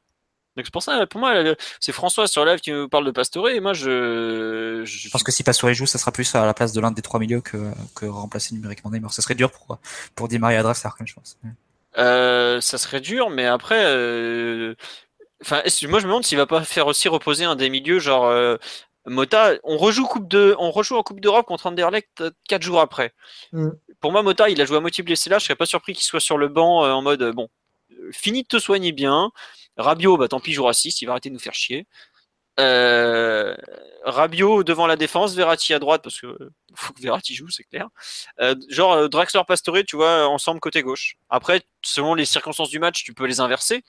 Mais je trouve que tu, tu peux avoir une vraie complémentarité entre un Draxler qui est vraiment euh, capable de casser des lignes, un Pastore qui peut-être est plus euh, habile, euh, habile, dans la, la, conservation du ballon un peu plus haut sur le terrain. Hein, quelqu'un... En ah, tu veux dire non. Ouais, vraiment en percussion, oui, pardon, casser des lignes balle au pied, hein, pas, pas, en passe. Oui, pas, pas. Tu vois, exactement ce qu'il avait fait contre Bordeaux, par exemple. Il prenait la balle, tac, première touche de balle vers l'avant, il, avance, il casse des lignes et tout. Et contre une équipe comme, comme Nice, qui, je trouve, est un peu faiblarde dans l'axe, au niveau du milieu, avec euh, bah, en plus, Série sera, enfin, Série défend pas super bien, donc c'est pas forcément un mal pour eux. C'est vrai que Nice joue à deux appelés au milieu et avec des joueurs qui sont, enfin, s'il y aura dans Palis Mendy a priori, mais, oui, voilà. mais je pense qu'il y aura quand même de l'espace entre leur milieu et, leur défense, donc c'est plus des, des matchs pour euh, soit pour Di Maria, soit pour Pastore. Ouais. Mm. Série est blessé hein, pour info. Ouais, trois semaines d'absence, euh, donc mm. il, ne verra pas le Parc des Princes en 2017. tiens, on nous dit, est-ce que vous pensez que Nice peut vraiment opter le PSG sans Neymar? Mais aujourd'hui, Nice est quand même entraîné par un très très bon tacticien, notamment défensivement, qui est Lucien Favre. Donc c'est clairement une équipe qui peut embêter le PG. On a vu les matchs à domicile, on a mis une rouste à comment il s'appelle à Bordeaux, mais ça n'a pas forcément été que des réussites dernièrement. Donc euh, oui, une équipe bien organisée peut embêter le PSG. Ouais. Par contre, sur un, point qui serait intéressant de, de regarder sur ce match-là, Nice, on sait que c'est la seule équipe du championnat avec nous qui essaie de, de repartir de derrière.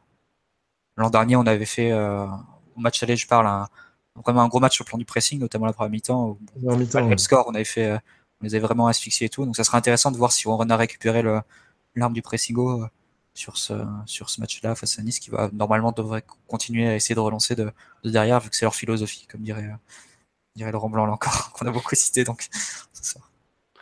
C'est toujours dans les moments où on est dans le doute qu'on cite Laurent Blanc. On s'en remet au guide. C'est une sorte de, de, référence absolue, tu vois. Au PSG, quand tu sais pas quoi citer, tu cites Laurent Blanc. Quoi. Euh, je suis désolé, en fait, il y a plein de messages qui s'affichent euh, sur le hashtag Culture PG Live d'un coup. Je les ai pas vus avant, donc euh, si je vous ai pas cité, je sais pas pourquoi j'en ai des dizaines qui apparaissent en même temps. Voilà, c'est uniquement cette petite précision. Non, sur Nice, il y a quand même un point important. Donc Siri qui est pas là, qui est quand même un joueur clé du milieu de terrain. Il y a Est-ce qu'ils vont oser venir avec deux attaquants, Pléa, Balotelli, alors qu'ils sont un peu en souffrance défensivement? Ils, prennent beaucoup de buts. Là, ils en ont encore pris deux par Strasbourg, qui est quand même pas une équipe très très tranchante offensivement. Euh, j'ai un peu peur qu'ils nous mettent un 5-4-1 des familles en mode allez, euh, vous avez les clés du, du match, débrouillez-vous, à vous de gagner maintenant.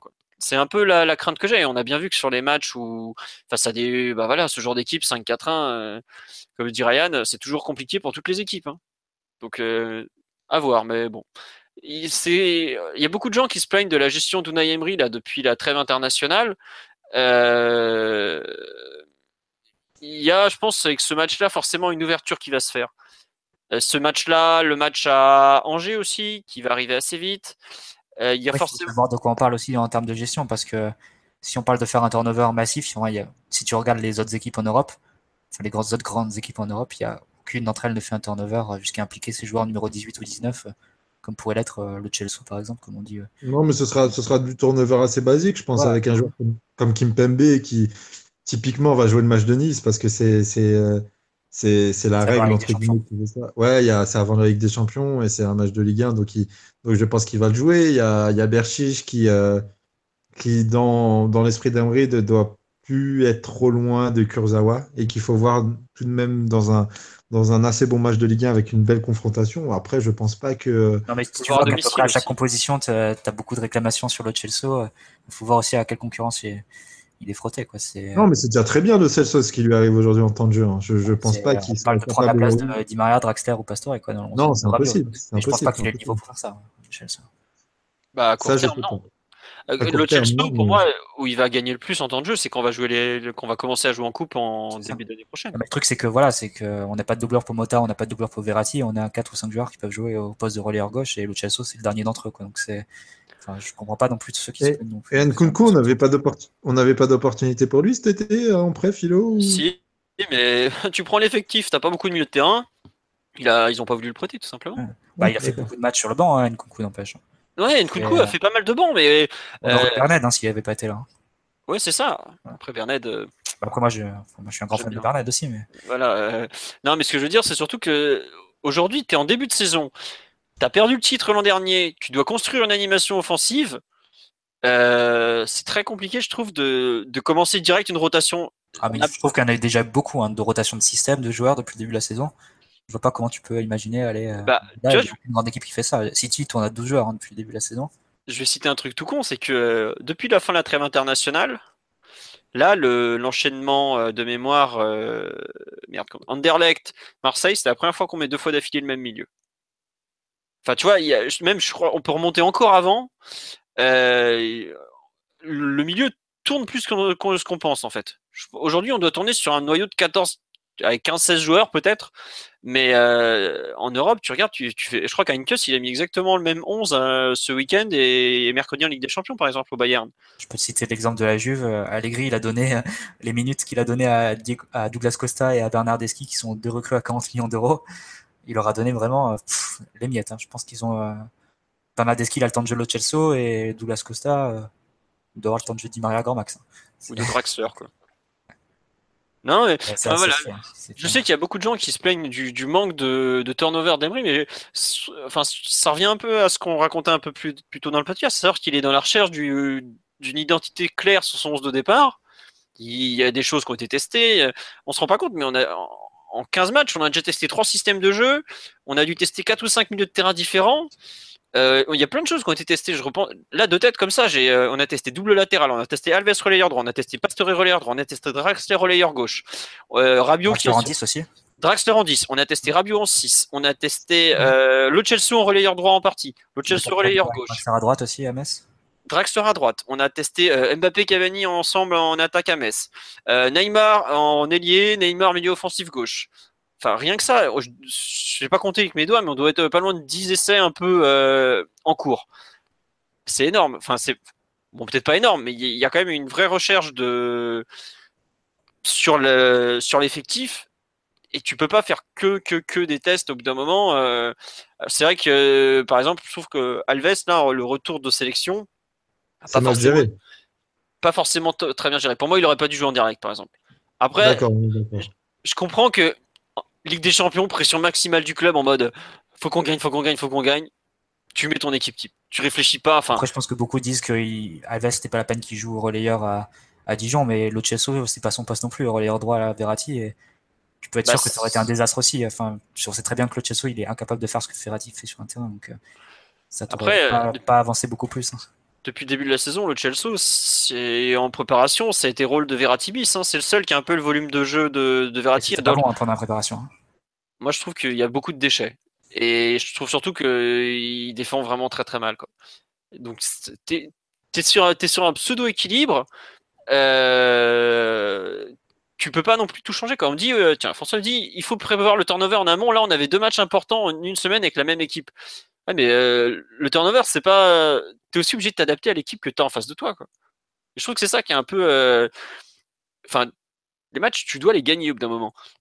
Tu as par exemple le match d'Anderlecht, c'est franchement un match super important en termes d'image et par rapport à la suite de la saison. de toute façon, c'est inconcevable de faire tourner en Ligue des Champions, surtout que c'est primordial d'arriver avec le dernier match à Munich avec les trois points d'avance et, ton avance sur goal average inquise. Parce que imagine que ton avance se réduise à un point d'ici le match à Munich ou bien qu'on soit à égalité, ça te change complètement ton approche. Là, là tant qu'on est comme ça, tu, peux être sûr que tu euh, que même en perdant 3-0, tu, tu, vas finir premier du groupe. Alors que si tu, tu lâches des points en route euh, en direct, ah, tu auras l'air malin à devoir euh, jouer un match coup près à Munich face à un Bayern qui sera sans doute euh, bien meilleur que celui qu'on a joué euh, il y a un mois. Qui sera, il n'y a pas de. Ouais, c'est ça. Donc, non, la Ligue des Champions, tu, déjà, tu fais pas tourner. Et après, bah, ce que tu fais tourner à Marseille, ça, c'est, ça, c'est les choix de supporters. Ouais. Ouais, non, mais pour ça, j'avoue que on me dit, ouais, on fait pas des tests en 15 minutes à l'arrache ou contre Dijon. Mais si tu fais pas les tests contre Dijon, tu vas sûrement pas les faire en Ligue des Champions, quoi c'est typiquement un test, tu le fais sur un adversaire censé être moins bon pour pas euh, pour pas te retrouver à faire des essais contre une grosse équipe. Enfin, je sais, pour moi, c'est un truc. Ton test, tu le fais contre un adversaire moyen. Je pense à Dijon, par exemple, qui était quand même qui a plutôt été une bonne équipe. Tu vois que le test est quand même pas le milieu euh, Draxler, Rabio, Alves, il a quand même pas été glorieux, quoi. Tu vas pas tester ça en Ligue des Champions euh, contre ou contre une bonne équipe, quoi c'est ça que je comprends pas en fait. C'est la logique. Si tu arrives déjà pas à le faire marcher contre un petit adversaire, comment tu peux espérer que ça marche contre un gros qui par définition est donc meilleur? Et c'est pour ça j'avoue que la passion actuelle pour le turnover en mode c'est la solution miracle. Euh, on parle du Real de Zidane, mais on n'a pas l'effectif du Real de Zidane. Hein. Euh, aujourd'hui, le Chelsea, qui est notre quatrième choix et au milieu de terrain, ça serait le neuvième dans les milieux de Zidane, ou pas loin, ou huitième peut-être. Et c'est surtout que, que, il peut pas jouer ni à la place de Verratti ni à la place de Mota, donc. Euh, forcément, ça te réduit les possibilités de coaching. Mais ça, on le sait depuis le début, que l'effectif est déséquilibré et que les solutions ne sont pas évidentes et que, là, Emery, il est, face à des difficultés. Mais bon, après, c'est à lui de trouver les solutions, c'est lui l'entraîneur. Oh, bah, il, si tu veux, les postes sont pas doublés, quoi. Il y a, il y a bah, ça, des postes dépend, qui sont hein. et il y a des postes qui sont pas doublés. On a, je crois qu'on doit avoir 4 mecs capables de jouer ailier gauche et 0 euh, enfin, et un et demi capable de jouer avant-centre, par exemple. Donc l'effectif par des, il est très déséquilibré l'effectif du PG. Enfin, il te permet de faire plein de choses tactiquement, mais à partir du moment où tu as trouvé un système qui convient à peu près à tout le monde, le, 4-3-3, je dis à peu près parce qu'on a quand même passé une heure à dire qu'il y avait plein de choses qui n'allaient pas. Euh, tu as tu, bouges un peu tes effectifs au milieu, euh, par exemple, puisque c'est souvent sur le milieu que ça, parle, euh, t'as pas beaucoup de choix au final. Hein. Sur le milieu, là, enfin, dernièrement, on, s'est retrouvé pour faire des, essais à bouger de place des joueurs qui sont qui ont jamais évolué à ce poste-là. Euh, Alves, euh, il a dû, je sais même pas s'il a fait un match en relayeur droit avec le Barça en 8 ans là-bas, par exemple. Draxler, relayeur gauche, il a dû faire un bout de match en, en sélection et encore, il joue pas tout à fait comme ça à la Mannschaft. Donc c'est vraiment des trucs un peu particuliers, quoi. Enfin bon. Après, quand le rythme des rencontres va s'accélérer, parce que là, pour l'instant, on est quand même plutôt un match par semaine, allez, un et demi, qu'on va vraiment passer à deux au mois de, à partir de janvier là, il y, en aura forcément plus, mais euh, j'avoue qu'aujourd'hui, entre la situation en championnat où on a 4 points d'avance seulement sur Monaco et euh, la situation Ligue des Champions où bah, on est obligé de, gagner tous les matchs pour se retrouver en vraiment très bonne position avant d'aller à Munich, c'est compliqué de tourner. Et puis, il n'y a pas non plus tant de matchs que ça. Quoi. Enfin, et, puis, et, globalement, on a une profondeur d'effectif qui est là, mais Devant, certes, mais, euh, mais, euh, mais par exemple, au milieu, on n'a pas multitude de choix aussi. C'est ce qu'on disait tout à l'heure, je vais, je vais me répéter, mais par exemple, un, un Lo Celso aujourd'hui, tourner pour faire tourner, j'en vois pas l'intérêt. Après, tourner pour, euh, pour essayer d'apporter une touche, une touche cohérente à, au collectif et à l'effectif, ça, oui, ça nous parle, mais tourner pour faire tourner, non. Et sur le banc de touche, il n'y a pas non plus des choix euh, discutable euh, pour, euh, pour, pour Unai Emery et pour le PSG. Aujourd'hui, s'il si, décide de continuer aussi avec ce, ce 11 et de ne pas faire tourner des masses, il connaît à un moment donné plus son effectif que nous, peut-être, les états de forme de chacun. Et je pense que de ce côté-là, il faut lui faire confiance. Moi, c'est pas ce que je lui reproche en premier aujourd'hui, c'est pas, c'est pas le turnover. On nous, ouais, bon, on nous parle de Nkunku, le Chelsea, tout ça. Bon, euh, Bon, voilà. faut... faudra voir ce que ça donne euh, à moyen terme. Mais bon, c'est. J'avoue que ouais, je suis pas, je suis pas fan du, de- du turnover de début de saison là, même si effectivement il y a peut-être des mecs qui sont apparus un peu fatigués, mais je sais pas. Tu vois par exemple, euh, on parle de, de la fatigue de Rabiot, de de Verratti ou de Mota. Hier, le mec qui avait le plus joué sur le au milieu du terrain, c'était Luis Gustavo, il était dans le camp d'en face il galopait comme un lapin quoi. Euh, Rabiot, euh, pardon, ouais, Rabiot, Ve- Mota, Verratti, la trêve internationale, ils, ils ont presque pas joué les types quoi. Euh, Mota, il, enfin. Bon, hier, je pense qu'il était vraiment euh, en dedans physiquement, mais euh, tu vois Rabiot Verratti, ils, ont, jouent pas non plus tant que ça. Enfin, s'ils sont pas capables d'enchaîner trois matchs en huit jours et pas sept, huit jours, alors qu'ils ont euh, 22, 23 ans, c'est super inquiétant. Même Verratti lui-même, il le disait, attendez, euh, je peux jouer, hein, j'ai j'ai 24 ans. Donc euh, j'avoue que le, turnover, j'ai un peu de mal à... J'entends et je comprends que vu certains matchs, on a forcément envie de voir d'autres joueurs, mais je suis pas sûr qu'en ce moment soit, soit forcément la, solution ultime qui va, qui va nous permettre de, briller soudainement euh, de mille feux. Bon, voilà. C'était un peu ce que je voulais dire sur le Nice PSG. Euh, bon, on va avancer parce qu'on est déjà 1h50. On va passer en vitesse sur les résultats des autres équipes du week-end. La réserve, il n'y avait pas de match, il y avait un tour de Coupe de France. Les féminines, elles ont joué en sélection. C'est euh, l'équipe de France qui jouait vendredi soir contre, je sais plus qui, l'Angleterre. Elles ont gagné 1-0 en amical. Euh, but de je sais plus qui d'ailleurs, excusez-moi, j'ai zappé. Voilà. Ce soir, elle jouait euh, ACI, voilà. Viviane ACI. Je sais plus, je sais pas dans quel club elle, elle, elle joue, pardon, je m'excuse. Ce soir, elle joue contre le Ghana, elles ont gagné 8-0 les féminines, donc voilà, tranquille.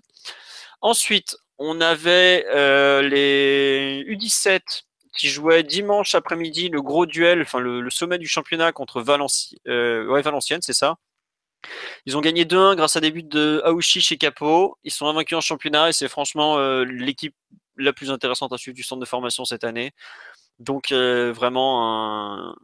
bah, il y a eu un compte rendu très complet sur le site. Je, vous renvoie vers ça parce que il, voilà, il parle des joueurs. Enfin, l'ami Doubi a fait un truc super complet, donc c'est beaucoup plus simple que je perde mon temps à vous parler d'un match où bah, je l'ai pas vu, donc voilà, autant vous, vous envoyer vers la référence. Et ensuite, on avait les U19 qui jouaient contre. Oh, J'arrive plus, je crois qu'ils ont gagné 1-0, mais j'avoue que je suis un peu à l'arrache là. Euh, ils jouaient contre Valenciennes aussi, voilà, 1-0. Euh, bah, c'est bien, ils remontent un peu au classement parce qu'il y avait besoin, comme j'avais expliqué il y a quelques semaines, on n'est pas, pas spécialement, spécialement bien parti. Donc euh, voilà. On, les a, on avait fait par contre un excellent match en Youth League contre, sur la d'Anderlecht. On gagne 2-0 de mémoire avec des buts de Duclu et Berned. Notre meilleur match de Youth League jusque-là.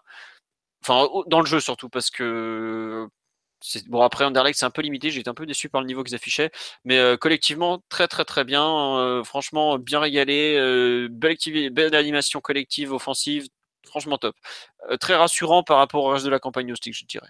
Voilà, avec notamment un super Bernet au milieu de terrain qui a fait plaisir et un excellent Diaby côté gauche dont on espère qu'il signera un contrat pro au PSG assez prochainement en tout cas pour finir le podcast, euh, petit mot handball, puisque le PSG a fait une très belle semaine. On, allait s'imposer à Chambéry en championnat.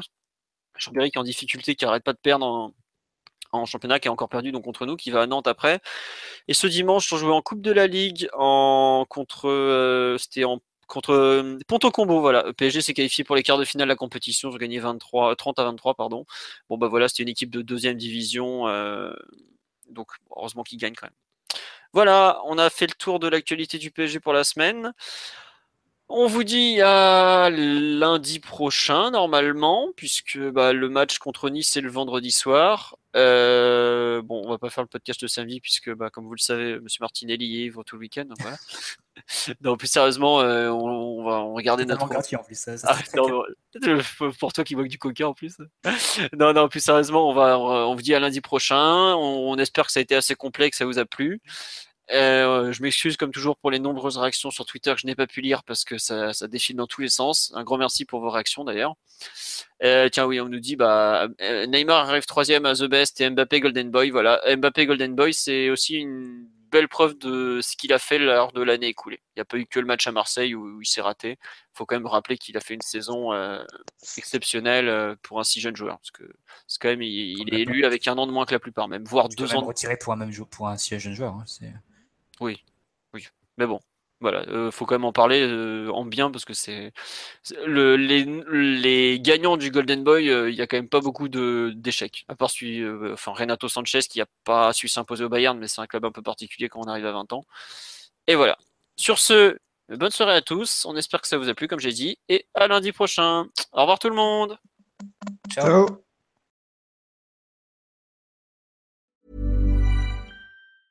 Hey, it's Danny Pellegrino from Everything Iconic. Ready to upgrade your style game without blowing your budget? Check out Quince. They've got all the good stuff shirts and polos, activewear, and fine leather goods, all at 50 to 80% less than other high end brands. And the best part? They're all about safe, ethical, and responsible manufacturing. Get that luxury vibe without the luxury price tag. Hit up quince.com slash upgrade for free shipping and 365 day returns on your next order. That's quince.com slash upgrade.